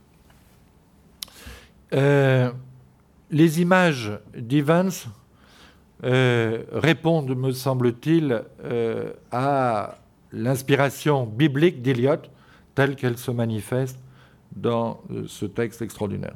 Mais on peut aussi leur trouver d'autres échos littéraires. Par exemple, le thème du jury. On le retrouve dans une rêverie de Léon Paul Fargue, l'écrivain français Léon Paul Fargue, euh, connu surtout pour avoir publié le fameux Piéton de Paris en 1939, mais c'est un texte antérieur de Fargue, intitulé Rêverie sur l'omnibus, paru dans un petit recueil de 1932 d'après Paris. Vous pouvez lire aujourd'hui ce texte dans euh, le volume Le Piéton de Paris euh, en collection Folio. Euh, vous avez le piéton de Paris de 39 et ensuite vous avez d'après Paris de 32 et vous là vous trouverez le texte que je vous mets à, l'écran. Vous voyez comment Evans, avec son, image des, messieurs et des dames du jury, répond directement au texte de Léon Paul Fargue. Il n'est pas du tout absurde de penser que Evans ait pu lire euh, connaître ce texte de Farg, car Farg était, euh, avait de nombreuses euh, accointances dans les milieux littéraires new-yorkais, et il était notamment un ami assez proche de James Joyce, James Joyce qui était une véritable passion de Evans. Mais évidemment, le plus fort écho euh, euh, de ces images, à ces images de se trouve encore dans Ulysses, le livre de Joyce, paru, je vous le rappelle, en 1922, dont on sait que euh, Evans y a trouvé, comme d'ailleurs Cartier-Bresson en France, le modèle et l'inspiration principale pour son travail photographique. Euh, j'ai appris récemment, par exemple, que Cartier-Bresson avait toute sa vie lu euh, Ulysse, c'était vraiment son ouvrage de chevet, et il en était de même pour Walker Evans, c'était une, passion commune. Et dans euh, donc, vous avez notamment, donc divisé, comme vous le savez, en épisodes, vous avez un, un, épisode intitulé Les rochers errants. Wandering Rocks. Et c'est l'épisode 10, euh, dont le thème est la, métropole simultanée, et euh, le personnage qui ouvre cet épisode est le père Conmi. Voici un extrait de euh, la description du trajet du père Conmi dans Dublin. Et le père Conmy prend à un moment donné le tramway et il se retrouve donc confronté à des passagers, en face de passagers. et il les regarde, etc. Et il pense au livre d'un jésuite belge intitulé Le nombre des élus. Et je vous traduis là seulement le passage qui fait directement écho donc aux euh, propos de euh, Walker Evans. Ce livre du jésuite belge, Le nombre des élus, semblait au père Conmy un plaidoyer raisonnable. Il s'agissait là de millions d'âmes humaines créées par Dieu à sa propre ressemblance, car c'est ça aussi la ressemblance, auxquelles la foi, n'avaient pas été apportés. Mais c'étaient des âmes de Dieu créées par Dieu. Il semblait au père Conmy dommage qu'elles soient toutes perdues, du gaspillage pour ainsi dire. Donc vous avez cette allusion donc hein, très explicite à ce thème donc des élus euh, que reprend Evans et si vous lisez euh, tout ce qui précède, vous avez des, des descriptions d'attitudes euh, chez les passagers, les co-passagers dans le tramway du, père Conmy, extraordinairement proche de ce qu'a saisi Walker Evans. C'est-à-dire que c'est ça que lisait Evans, et c'est parce qu'il lisait ce type de description qu'il a ensuite fait les images qu'il a faites. Alors, je termine sur ce texte extraordinaire. Nous sommes évidemment loin ici du monde de Warhol. Le monde de Warhol qui semble avoir rompu avec la littérature dite savante. Mais, et il est probable que autour de lui, dans la factory, on ne lisait pas beaucoup et que plus personne, plus personne dans la factory n'avait dû lire Ulysse, ou pas grand monde. Euh, ni euh, T.S. Eliot, T.S. Eliot, qui était quasiment la bête noire des poètes des années 60. C'était la bête noire des poètes de la Beat Generation, des poètes de la mouvance pop. Donc, les références littéraires que je vous donne ici, qui sont celles de Walker Evans, je, n'ignore pas une seconde euh, à quel point elles sont en décalage par rapport à l'image, je dirais, triviale que l'on peut avoir de Warhol en pensant au milieu, en quelque sorte, qui l'entourait. Mais euh, euh, ce décalage m'intéresse parce que je pense qu'on a tout intérêt aujourd'hui à voir euh, Warhol, à revoir Warhol à travers ces références littéraires, à travers l'œuvre d'Evans, qu'on a tout intérêt à voir Warhol avec Evans, qui est encore plus intéressant d'ailleurs de, de, voir Warhol avec Evans qu'Evans avec Warhol. Voir Evans avec Warhol, c'est, à mon avis, ne pas voir grand-chose. C'est d'ailleurs ce qui s'était passé dans les années 60. Euh, chez les artistes. Ils ont essayé de voir Evans avec Warhol et ils n'ont pas vu grand-chose d'Evans. Euh, tandis que si vous regardez Warhol avec euh, Evans, vous verrez beaucoup, beaucoup plus sans doute que si vous le voyez avec les yeux, les lunettes de, la norme pop, cette norme pop dont, encore une fois, l'exposition actuellement présentée au, Grand Palais le détache d'une façon, je crois, tout à fait juste. Donc, ce rapprochement, euh, euh, euh, Warhol-Evans, finalement, c'est une manière aussi d'accentuer la teneur eschatologique hein, commune aux deux artistes. L'obsession chez ces deux artistes de, la destinée humaine, l'obsession du jugement, jugement dernier, je vous ai dit comment Warhol suspendait le jugement, le repoussait, euh, faisait en sorte que le jugement, en tout cas, ne vienne pas de lui, parce qu'au fond, le jugement, c'était une chose sans doute beaucoup trop sérieuse pour qu'il puisse s'y euh, livrer lui-même. Rapprocher Warhol d'Ivan, c'est sortir peut-être euh, Warhol de l'enfer du pop, mais c'est aussi ramener son culte des célébrités à l'expérience du portrait anonyme et à tout ce qui, dans cette expérience du portrait anonyme, peut nous euh, toucher dans ce, qui, ce, que nous avons de commun, de plus commun. Euh, je termine sur les dernières images de Many Are les sept dernières doubles pages sans commentaire.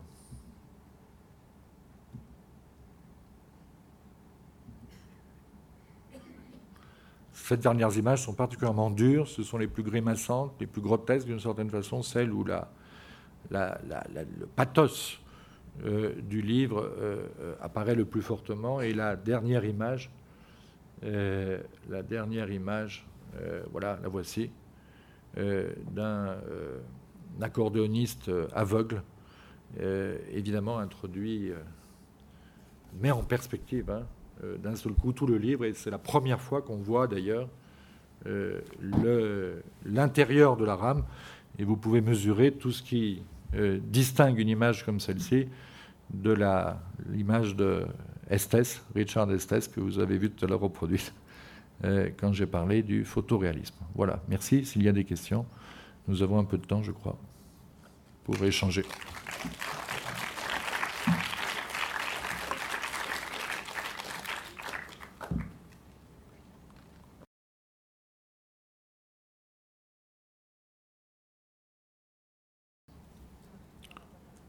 Euh, non, si, j'ai signalé que c'est des images. Oui, oui, il est important de le, signaler. Je, crois l'avoir fait, mais peut-être que sans en apercevoir, je ne l'ai pas fait.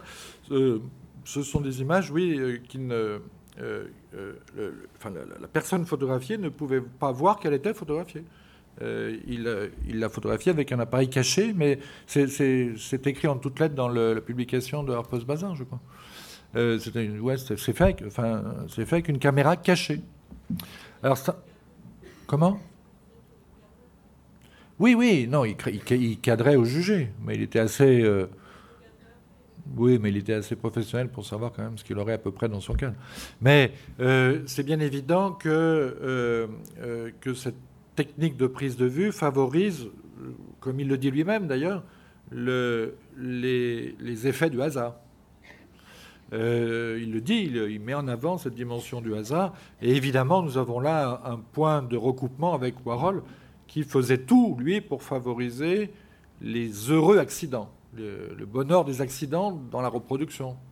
Tout le principe du transfert euh, tel qu'il l'a pratiqué, euh, c'est justement de favoriser l'accident, le, le hasard, comme accident, heureux accident.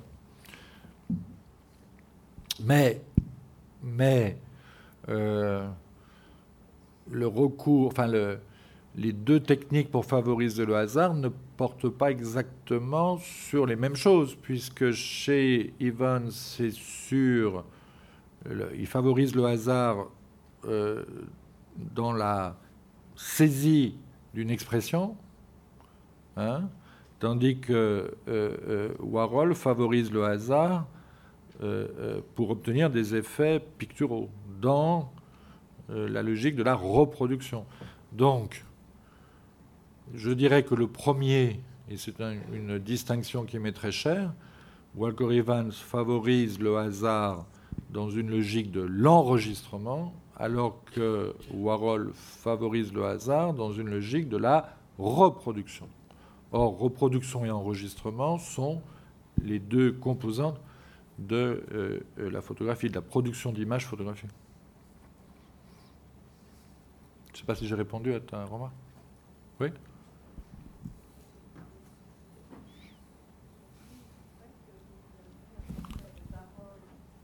euh, Vous nous avez fait un portrait de Varol par défaut, tout en laissant penser que Warhol serait une sorte de photographe, ce qu'il n'est pas du tout. Il a utilisé les photos de, certains photographes, et ne sont d'ailleurs pas Walker Evans, pour en faire tout autre chose, à tel point que ce que moi je trouve frappant dans l'œuvre de Warhol, c'est qu'il y a une véritable rupture entre la photographie et je ne pense pas qu'il privilégiait les accidents de la photographie. Bien au contraire, il le dit lui-même. Il fallait gommer, par exemple sur la physionomie de, de Liz Taylor, ou surtout, de, évidemment... Euh, je n'ai pas dit qu'il favorisait les accidents de la. C'est ce que j'ai cru comprendre. Non, non, non. Il, il, lissait, il disait qu'il lissait les défauts du visage. Mais, je n'ai pas dit. Mais enfin, il est, en tout cas, il n'était pas du tout photographe. Et donc, ce parallèle que vous faites avec Walker Evans me paraît décalé, mais pas dans le sens d'une compréhension. et comment vous faites? Alors, ma question, mm. comment vous faites pour dire que l'on peut détacher Warhol du pop Ça, c'est une véritable question. D'accord. Alors, premièrement, je me du mal à me faire comprendre. Enfin, je, n'ai pas dit que Warhol favorisait les accidents de la reproduction, les accidents de l'enregistrement photographique. J'ai même dit le contraire. J'ai dit qu'il favorisait les accidents de la reproduction, ce qui est tout à fait autre chose pour obtenir des effets picturaux, et que donc il ne s'agit absolument pas pour lui de favoriser les accidents de l'enregistrement photographique, ce qui est le cas de Walker Evans. Donc il n'y a pas d'ambiguïté de ce point de vue-là. Les deux artistes sont très différents. Et, il est évident que euh, Warhol favorisait sur le plan du rendu de la ressemblance les effets, des effets cosmétiques. Mais s'il n'avait fait que ça, il serait évidemment sans intérêt.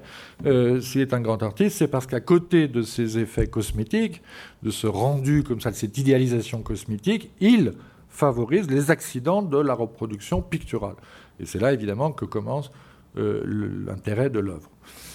Euh, c'est-à-dire que ce n'est pas un photographe, effectivement, d'Harcourt, ce n'est pas Harcourt en, peinture. Bon, euh, ça c'est la première chose. Euh, deuxième chose, je n'ai pas dit du tout que Warhol était un photographe, bien que, contrairement à ce que vous dites, il ait fait des photos, et beaucoup, il faisait lui-même ses photos, il n'a pas, il il pas seulement utilisé les photos faites par d'autres, il en a fait beaucoup plus lui-même qu'il n'en a utilisé de faites par d'autres. Euh, donc il est photographe, et d'ailleurs il y a aussi des photographies de, Warhol qu'on ne voit pas dans cette exposition. Et moi j'ai vu plusieurs expositions de photographies de Warhol. Mais ça c'est encore autre chose. Euh, euh, mais mon propos n'est pas de toute façon de dire qu'il y a qu'il est photographe, c'est de, montrer comment effectivement sa peinture est travaillée de manière extrêmement profonde et beaucoup plus profonde qu'on ne, le dit par la photographie et notamment par ce que Walker Evans a révélé de la photographie. Ce qui est tout à fait autre chose. Et je pense qu'effectivement, euh, Warhol, comme euh, Richter, le premier Richter, comme Polke, euh, fait partie de ces artistes qui ont travaillé avec la photographie, non pas pour produire des photographies, Richter, oui, puisque c'était son intention, pas les deux autres, mais pour intégrer dans la peinture ce que la photographie permet, l'expérience que la photographie permet de faire, et une expérience qui joue notamment sur ce rapport au monde qui passe par l'enregistrement et la reproduction. Euh, enfin, quant au pop, euh, l'exposition que vous voyez actuellement montre déjà à quel point il y a chez Warhol tout autre chose que dans l'idée que, que, ce qu'on peut trouver dans, dans, le pop sous sa forme euh, comme ça, euh, normalisée, courante, etc. J'ai cité un artiste notamment qu'on situe constamment dans le pop, à juste titre, parce qu'il ne mérite pas d'être situé ailleurs que dans le pop. Euh, c'est typiquement l'un de ces artistes de la mouvance pop américaine qui sont, à mon sens, terriblement surestimés. J'aurais pu en citer bien d'autres, mais mon problème n'est pas tant de dégager Warhol euh, euh, euh, des autres, de l'environnement des autres artistes dits pop qui l'ont été contemporains, quoique, à mon sens, il faille le faire,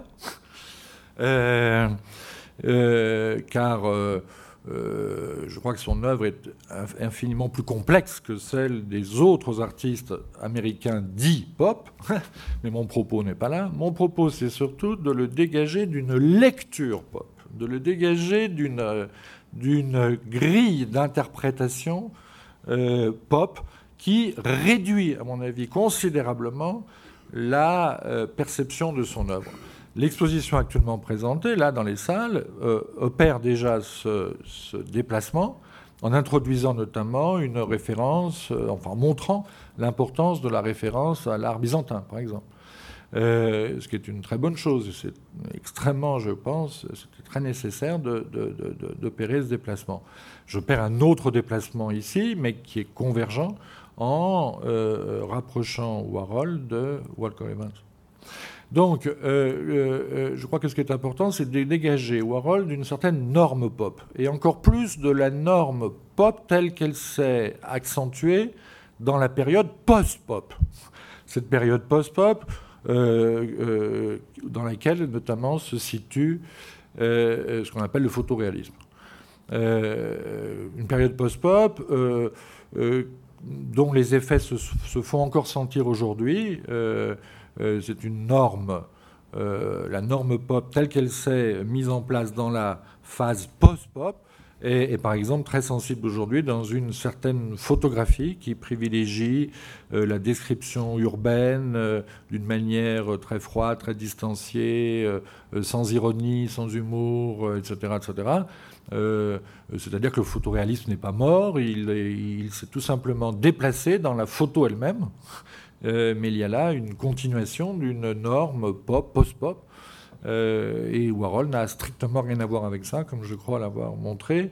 Par exemple, il ne s'intéresse absolument pas à l'environnement urbain, il constitue un environnement de culture urbaine, la factory, ce qui n'a strictement rien à voir avec s'intéresser à l'environnement urbain pour l'interpréter euh, euh, de manière formaliste dans une imagerie qu'on appelle pop. Mon rejet du pop passe beaucoup par des artistes qu'on associe à tort au pop, pas seulement Warhol, mais aussi euh, euh, par exemple. Je pense qu'il euh, est important de, de, voir tout ce qui distingue Falström du pop. C'est, ça a été dit de façon très énergique par Mike Kelly. Je crois l'avoir montré moi-même en consacrant une exposition à Falström.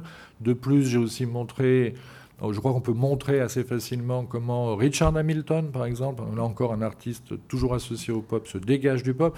Non, ce qui est très frappant, c'est à quel point les bons artistes d'hip-hop ne sont pas pop. Ce n'est donc pas seulement le cas de Warhol. C'est-à-dire que, encore une fois, la notion de pop est une catégorie de l'histoire de l'art dont euh, euh, qui ne sert à rien, euh, qui pas, qui ne permet pas de regarder les œuvres, qui empêche de voir les œuvres. Comme toutes ces catégories. Euh, c'est une catégorie dont il faut se défaire pour retourner aux œuvres. Euh, c'est comme le psychanalysme, c'est très mauvais, il faut retourner à Freud, etc. etc. Euh, donc il faut se dégager de, ces choses-là pour revenir aux œuvres. Voilà, c'est ça, fondamentalement l'enjeu, il est très important parce que c'est la question de l'accessibilité des œuvres.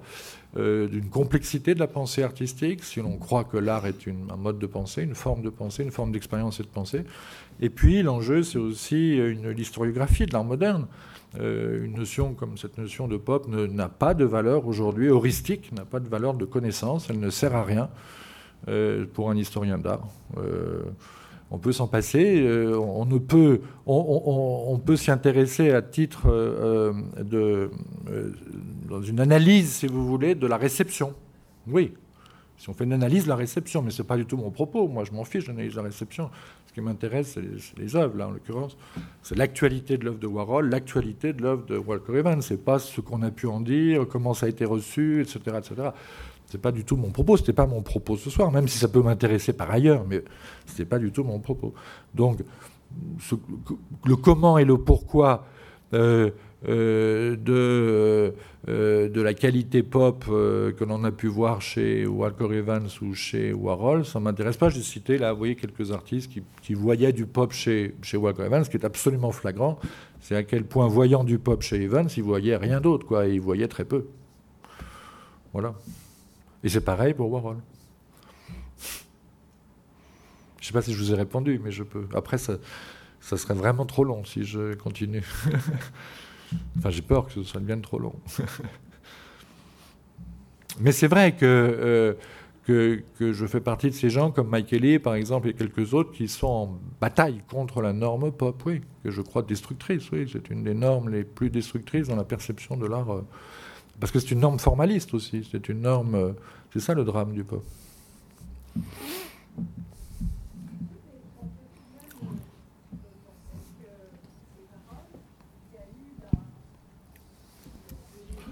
Je, je, personnellement que précisément c'est Barol qui en très peu d'années, moi j'étais à New York dans ces années-là, en 60, je regardais plus les action painters même Rauschenberg que Varol. Et Pourtant, aujourd'hui, il est bien clair que ce que vous appelez le néo-pop ou le post-pop, c'est prévalent euh, à tous les niveaux à peu près de la société, depuis les supermarchés jusqu'à... Euh, j'ai été voir à la Maison Rouge les films. Bien sûr, Varol n'est pas un photographe, mais c'est un... Euh, Duchamp disait, il n'est ni peintre ni cinéaste, il est filmeur. ben, c'est un filmeur génial. Quand on voit les films que j'ai vus, les, clips, etc., que j'ai vus à la Maison Rouge, c'est tout à fait intéressant. D'une certaine façon, euh, ce que je trouve, c'est que ce que vous avez euh, développé, c'est une logique de la représentation, tout de même, en faisant croire qu'il n'y a pas de logique de représentation chez Varol. Or, à mon avis, il y en a une. Alors, vous avez, comme QF, dans son livre, euh, fait passer tout ça du côté d'une sorte de sacralisation de l'image chez Varol, mais vous n'avez pas prouvé ce que vous avez. Si ce sont vos dires, vous ne les avez pas prouvés, puisqu'on n'a eu que des représentations euh, à l'écran de du photographe et non pas mais, du enfin, peintre. Écoutez, mais c'est incroyable. Enfin, comment dois-je dire que je vous propose de regarder Warhol avec Walker Evans à travers Walker Evans? Comment dois-je le dire? Ça m'a paru Je très ne vous ai pas dit, je ne vous ai pas dit une seconde que mon interprétation de Warhol était une interprétation vraie de Warhol. Enfin, mais c'est pas une seconde mon propos. C'est comment je, vous propose une manière de le voir que vous n'avez visiblement pas suivi, qui ne vous intéresse peut-être pas, qui nous intéresse peut-être pas, mais il n'y a pas de problème. Heureusement qu'on a des manières différentes de, voir les choses. J'aurais aimé que une vous voiture de Warhol. Je pense, mais ce n'est pas une conférence sur Warhol. Je l'ai jamais annoncé comme ça. J'ai dit Warhol, Evans. Je l'admets. Ce n'est pas une conférence sur Warhol. C'est une conférence sur euh, sur Walker Evans, un rapprochement de Walker Evans avec Warhol, de façon à donner la possibilité de regarder Warhol différemment de, la, façon, euh, euh, disons, la plus courante de le voir. On le voit autrement, on le voit de manière beaucoup plus complexe si on passe par Walker Evans. Parce qu'avec Walker Evans reviennent euh, euh, dans l'interprétation de, Warhol des éléments qu'on écarte, qu'on néglige. Euh, par exemple, la dimension littéraire. La dimension littéraire, chez la plupart des, amateurs de, pop, est, inexistante, puisque Warhol lui-même, d'ailleurs, l'a signalé, le, milieu dans lequel il vivait était un milieu relativement antilittéraire. Euh, si vous voulez, c'est pas Truman Capote quand même qu'on peut comparer. Excusez-moi, c'est gentil Truman Capote, mais enfin, on va pas comparer ça avec euh, les trois écrivains que je vous ai cités, en tout cas T.S. Eliot et James Joyce. Bon, euh, je pense que ne pas couper un artiste aussi extraordinaire que Warhol d'une histoire de l'art et de la littérature où figurent des James Joyce et des Walker Evans est plus intéressant que de l'enfermer dans une histoire du pop et du post-pop. Voilà je propose. Encore une fois, ce n'est pas, je n'ai pas du tout, du tout, du tout euh, euh, prétendu euh, dire la vérité de Warhol. D'ailleurs, j'ai dit que je n'étais pas un spécialiste, autant je, crois connaître un peu Walker Evans et prétendre peut-être à une certaine comment dire, compétence d'un peu d'experte dans ce domaine, mais je n'ai aucune compétence d'expert dans le domaine de l'art de, Warhol, même si je l'apprécie, etc. Mais ma façon de voir Warhol, et je crois, plus ouverte que celle d'ailleurs de beaucoup d'experts. Voilà.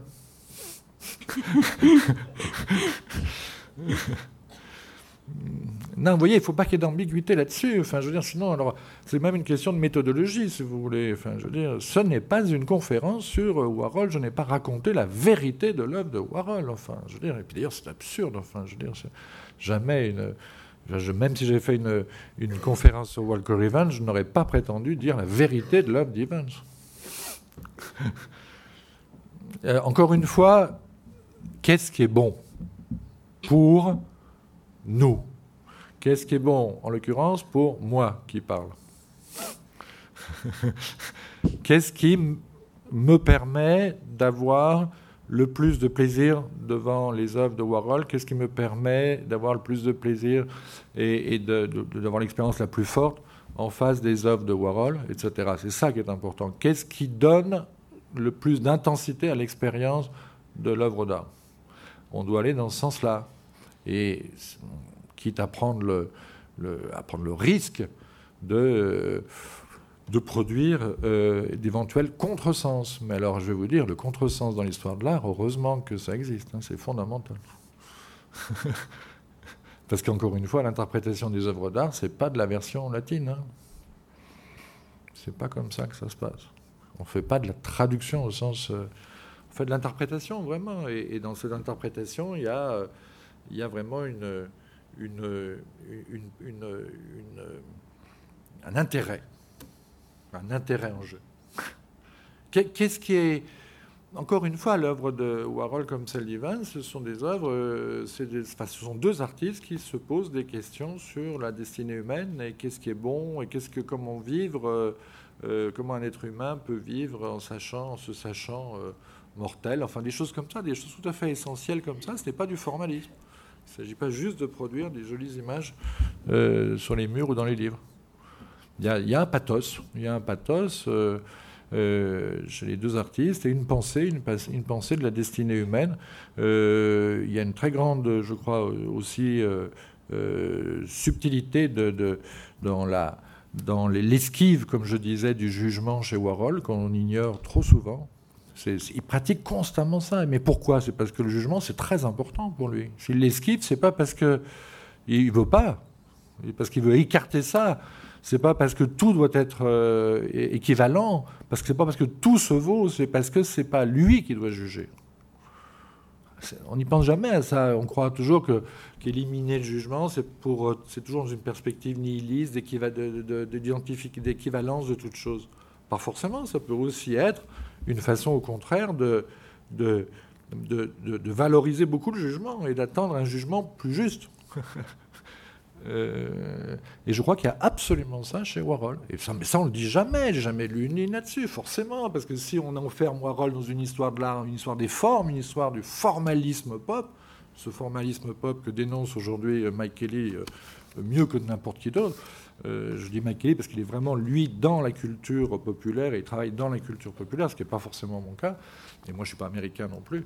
Euh, mais, mais, quand, euh, mais, mais c'est extrêmement important de, de, se dégager de ce formalisme. C'est ça que je voulais faire, fondamentalement. Vous comprenez, c'est pas de dire que Warhol est photographe. en plus, j'en ai rien à faire, moi, toutes ces catégories. M'intéressent pas les catégories.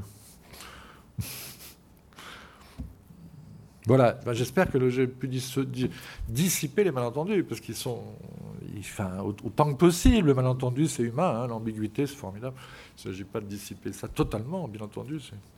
On s'ennuierait beaucoup sinon. Il y a d'autres questions? Peut-être, je ne sais pas si on a encore le temps. Plus personne n'ose maintenant. Pourquoi? Non, mais c'est formidable, c'est le genre de questions formidables, ça. Parce qu'on, voilà. Ah, merci de poser la question. Je ne vous répondrai pas. Mais je suis très heureux que vous posiez la question. J'ai volontairement, très, de très calculée, euh, euh, évité euh, d'expliquer ce titre. Donc je suis très heureux que vous, ayez remarqué que je n'en parlais pas. voilà, il, il, faut y penser, il faut réfléchir à ce qu'il peut y avoir sous ce titre. en tout cas, ressemblant, j'en ai beaucoup parlé. C'est l'adjectif. C'est l'adjectif que je n'ai pas, c'est l'adjectif que je n'ai pas expliqué, mais ressemblance beaucoup. Donc comment cet adjectif peut-il correspondre à ce que je dis de la ressemblance? Bon voilà, c'est là la question. Mais merci de votre question. oui, bonsoir. Euh, dans, dans Affolé, il n'y a pas seulement foule. Hein. Ah bah oui. Il y a de la foule, mais il y a aussi autre chose. Il n'y a pas que de la foule. Hein, Adrien? Il n'y a pas que de la foule. Il y a encore une question au fond. Euh, j'ai lu un ouvrage auquel vous avez participé à travers le miroir de Bonnard à Buren. Ah oui. Et j'aurais aimé savoir comment vous reliriez l'œuvre de Warhol, notamment ses portraits, euh, par rapport à la notion de miroir justement et au paradoxe euh, que ça engendre. Ouf. Oui, c'est parti pour une autre conférence. Alors ça, c'est carrément, vous me proposez carrément un, sujet de conférence, une autre conférence là. Hein. c'est un peu, c'est repartir sur entièrement, quoi, zéro sur une autre, sur une autre histoire. Euh, euh, bon. Euh,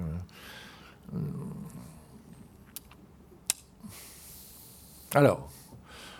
Non, c'est pas possible. Non, non c'est pas possible. Non, là, c'est pas possible. Non, non pas possible. non, non. En plus, c'est de la provocation, parce que je suis très bavard, alors là, on y est encore dans une demi-heure. Non, je ne veux pas commencer. Une question plus simple, s'il vous plaît. Une question de clôture. Moins provocante.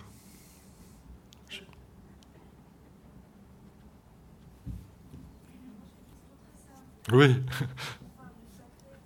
Oui. Oui, c'est une très bonne question.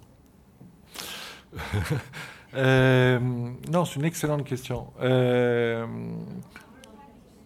hein? Euh, on parle du sacré, enfin je parle du sacré, c'est ce que j'entends, mais pourquoi ne pas parler de la guerre? Parce qu'effectivement, je n'ai pas parlé de la guerre. Oui, on parle beaucoup du sacré à propos de Warhol. C'est euh, le point commun de, ma communication avec le parti pris adopté euh, pour l'exposition. Euh, c'est un fait. alors, Walker Evans, sans, aucun doute, photographie les, quand il photographie les passagers du métro, passe underground et va voir ce qui se passe sous terre, comme ça, hors sous la surface. Euh, et le pathos de ces images répond d'une certaine façon à euh, la situation d'un pays, les États-Unis, qui ne sont pas menacés directement d'une guerre comme les pays européens le sont en 1938 euh, et il interrompt son travail en 1941, au moment où la guerre est absolument déclarée, bat son plein en Europe. Euh, Walker Evans euh, est vraiment américain. c'est quelqu'un qui a une vision du monde extraordinairement étriquée. Il y a des très grands artistes comme ça qui ne bougent pas de chez eux, dont l'univers est très très très fermé sur une géographie comme ça, assez intime. C'est le cas de Walker Evans, c'est un stay-at-home, c'est un, il n'a jamais quitté les États-Unis, ou presque pas. Il est venu à Paris, comme le faisaient tous les, euh, intellectuels américains dans les années 20 qui ne supportaient plus le, fameux cauchemar climatisé euh, dénoncé par Henry Miller, mais sinon il n'a pas voyagé, il ne s'intéressait pas au monde. Il, euh, c'est un, si par exemple, c'est ce qu'il distingue parfaitement, complètement, par exemple, de son ami Cartier-Bresson, qui est lui un, un, artiste du monde. Euh, donc la guerre chez Walker Evans, c'est une chose qui est restée lointaine, mais qu'il euh, a pu traiter, je dirais, métaphoriquement à travers cette, cette euh, ce travail photographique. Euh, euh, quand je dis ça, c'est une, petite critique que je fais de Walker Evans. Hein. Quand je dis ça, je, pense que les limites de Walker Evans, c'est ça, c'est d'être, d'avoir été un, homme assez indifférent comme ça au fond, qui a gardé une espèce d'une sorte d'indifférence à l'égard de, l'état du monde. Euh, il y a un côté un, peu comme ça, euh, euh, dandy, dandy bouseux, quoi. Hein, je dirais. bon. ça fait à la fois la force de son œuvre, sa faiblesse. Enfin, c'est toujours pareil. Hein. Bon, les deux faces de la, médaille. Hein. Les défauts des qualités, les qualités des défauts. Bon, cette espèce de, de, de, de plongée comme ça extraordinaire dans l'image, dans sa culture, dans le vernaculaire, ça suppose peut-être qu'on ignore le monde, vous comprenez, c'est peut-être très difficile de plonger dans le vernaculaire au plus proche de sa culture, dans ce, dans ce que sa propre culture, se mettre à distance de sa propre culture tout en pensant au reste du monde, c'est peut-être très très difficile. Vous comprenez Enfin, il y a un. Hein? Comment? Il y a Cuba, voilà. Bon, il y a Cuba. Euh, en plus, il faut.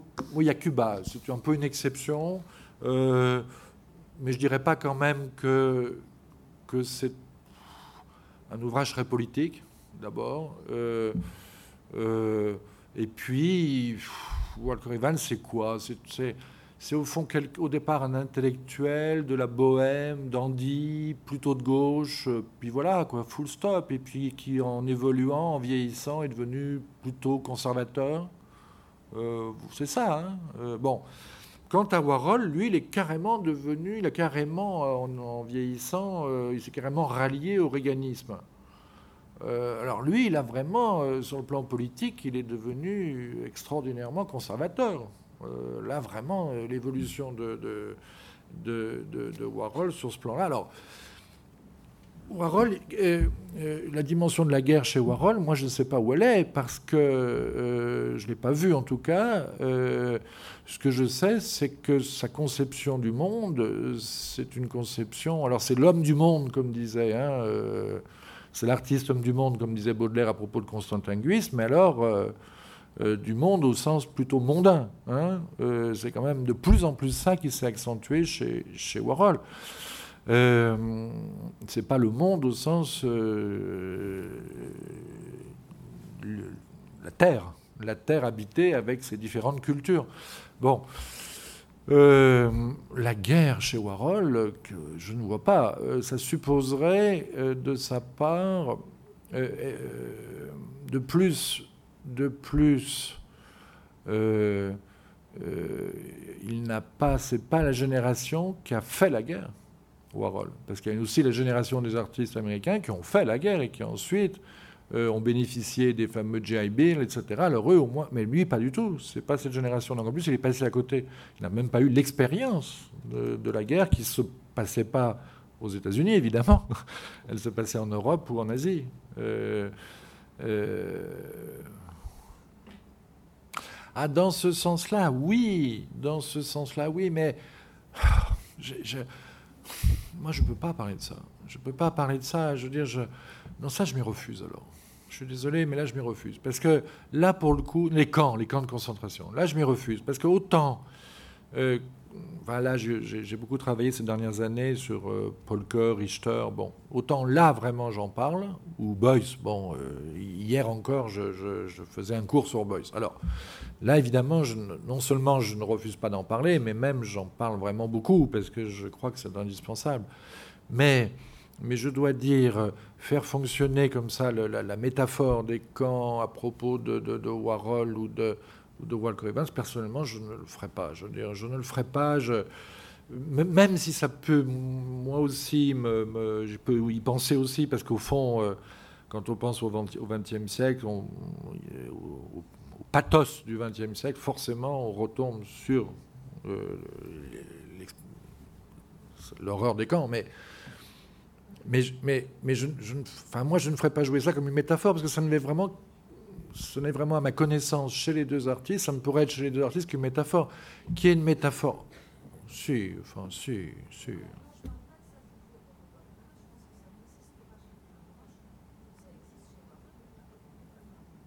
Mais, à quel niveau iconographique?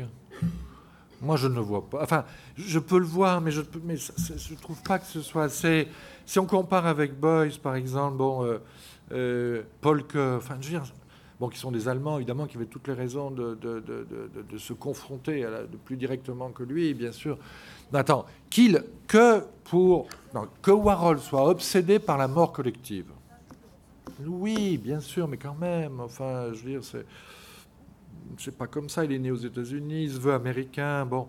Euh, et puis, non, mais si tu veux. Non, qu'il. Ce qui est certain, c'est qu'il y a une obsession de la mort chez Warhol et même peut-être une obsession de la mort de masse, je dirais de la mort collective, ça oui. Non mais attends, il y a ça aussi dans l'art du Moyen Âge, enfin. Les, danses de mort, c'est les danses de mort, ça existe au Moyen Âge. Que tout le monde, que que, tous les êtres humains soient égaux devant la mort. Non, mais que tous les êtres humains soient égaux devant la mort, c'est un thème très très fort qui existe avant les camps et que, et, que Warhol développe. Alors que ce thème est trouvé, ce thème, enfin c'est terrible, euh, et, trouvé une actualité dans les camps. Mais, mais voyez, on arrive à dire des choses terribles. Moi, je ne veux pas dire ça. Je ne veux pas dire que le thème de tout le monde est égal devant la mort, s'actualise dans les camps. Moi, je ne veux pas dire ça. Non, mais c'est vraiment difficile. C'est vraiment difficile. Je suis d'accord, c'est intéressant, mais c'est vraiment difficile. Et chez Walker Evans, en plus, c'est inexistant. Enfin, je veux dire, euh, c'est vraiment un cutéreux, ce Walker Evans. Terrible, quoi. Enfin, je veux dire.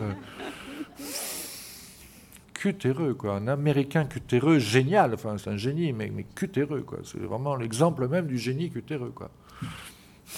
Ce qui est bien, d'ailleurs. Heureusement qu'il y a des génies cutéreux, qu'il n'y a pas que des génies euh, cosmopolites, hein. C'est bien, c'est rassurant. oui. Oui, elle vient de mourir. Euh, oui. Oui, bien sûr, parce qu'ils étaient ensemble à l'époque. Non, non, bien sûr, bien sûr, bien sûr. Non, mais attendez, quand je dis Walker Evans cultéreux, c'est quand même un cultéreux qui avait lu euh, Baudelaire, euh, Flaubert, euh, Joyce, etc. Enfin, un cultéreux cultivé, quoi. Un, cultéreux qui, a des lectures, qui a fait des lectures. Hein. pas, entendons-nous, hein, bon. pas un artiste pop. Hein. Non, c'est pas un artiste pop au sens, au mauvais sens du mot pop. Enfin, de toute façon, il n'y a pas de bon sens du mot pop. Voilà. Il n'y a pas de bon sens du mot pop. Il y a des très bons artistes qui ont été associés au pop, mais il n'y a pas de bon sens du mot pop. C'est un de ces mots à oublier absolument. Mais comme tous les autres d'ailleurs, comme minimaliste, c'est absurde. Mais même moderniste, enfin tout, tout, tous ces mots, on doit les oublier, les mettre de côté pour repartir des œuvres, reconsidérer les œuvres. Et toutes ces catégories, au fond, ne servent à rien. Voilà. Plus généralement, pas seulement le pop. Merci beaucoup.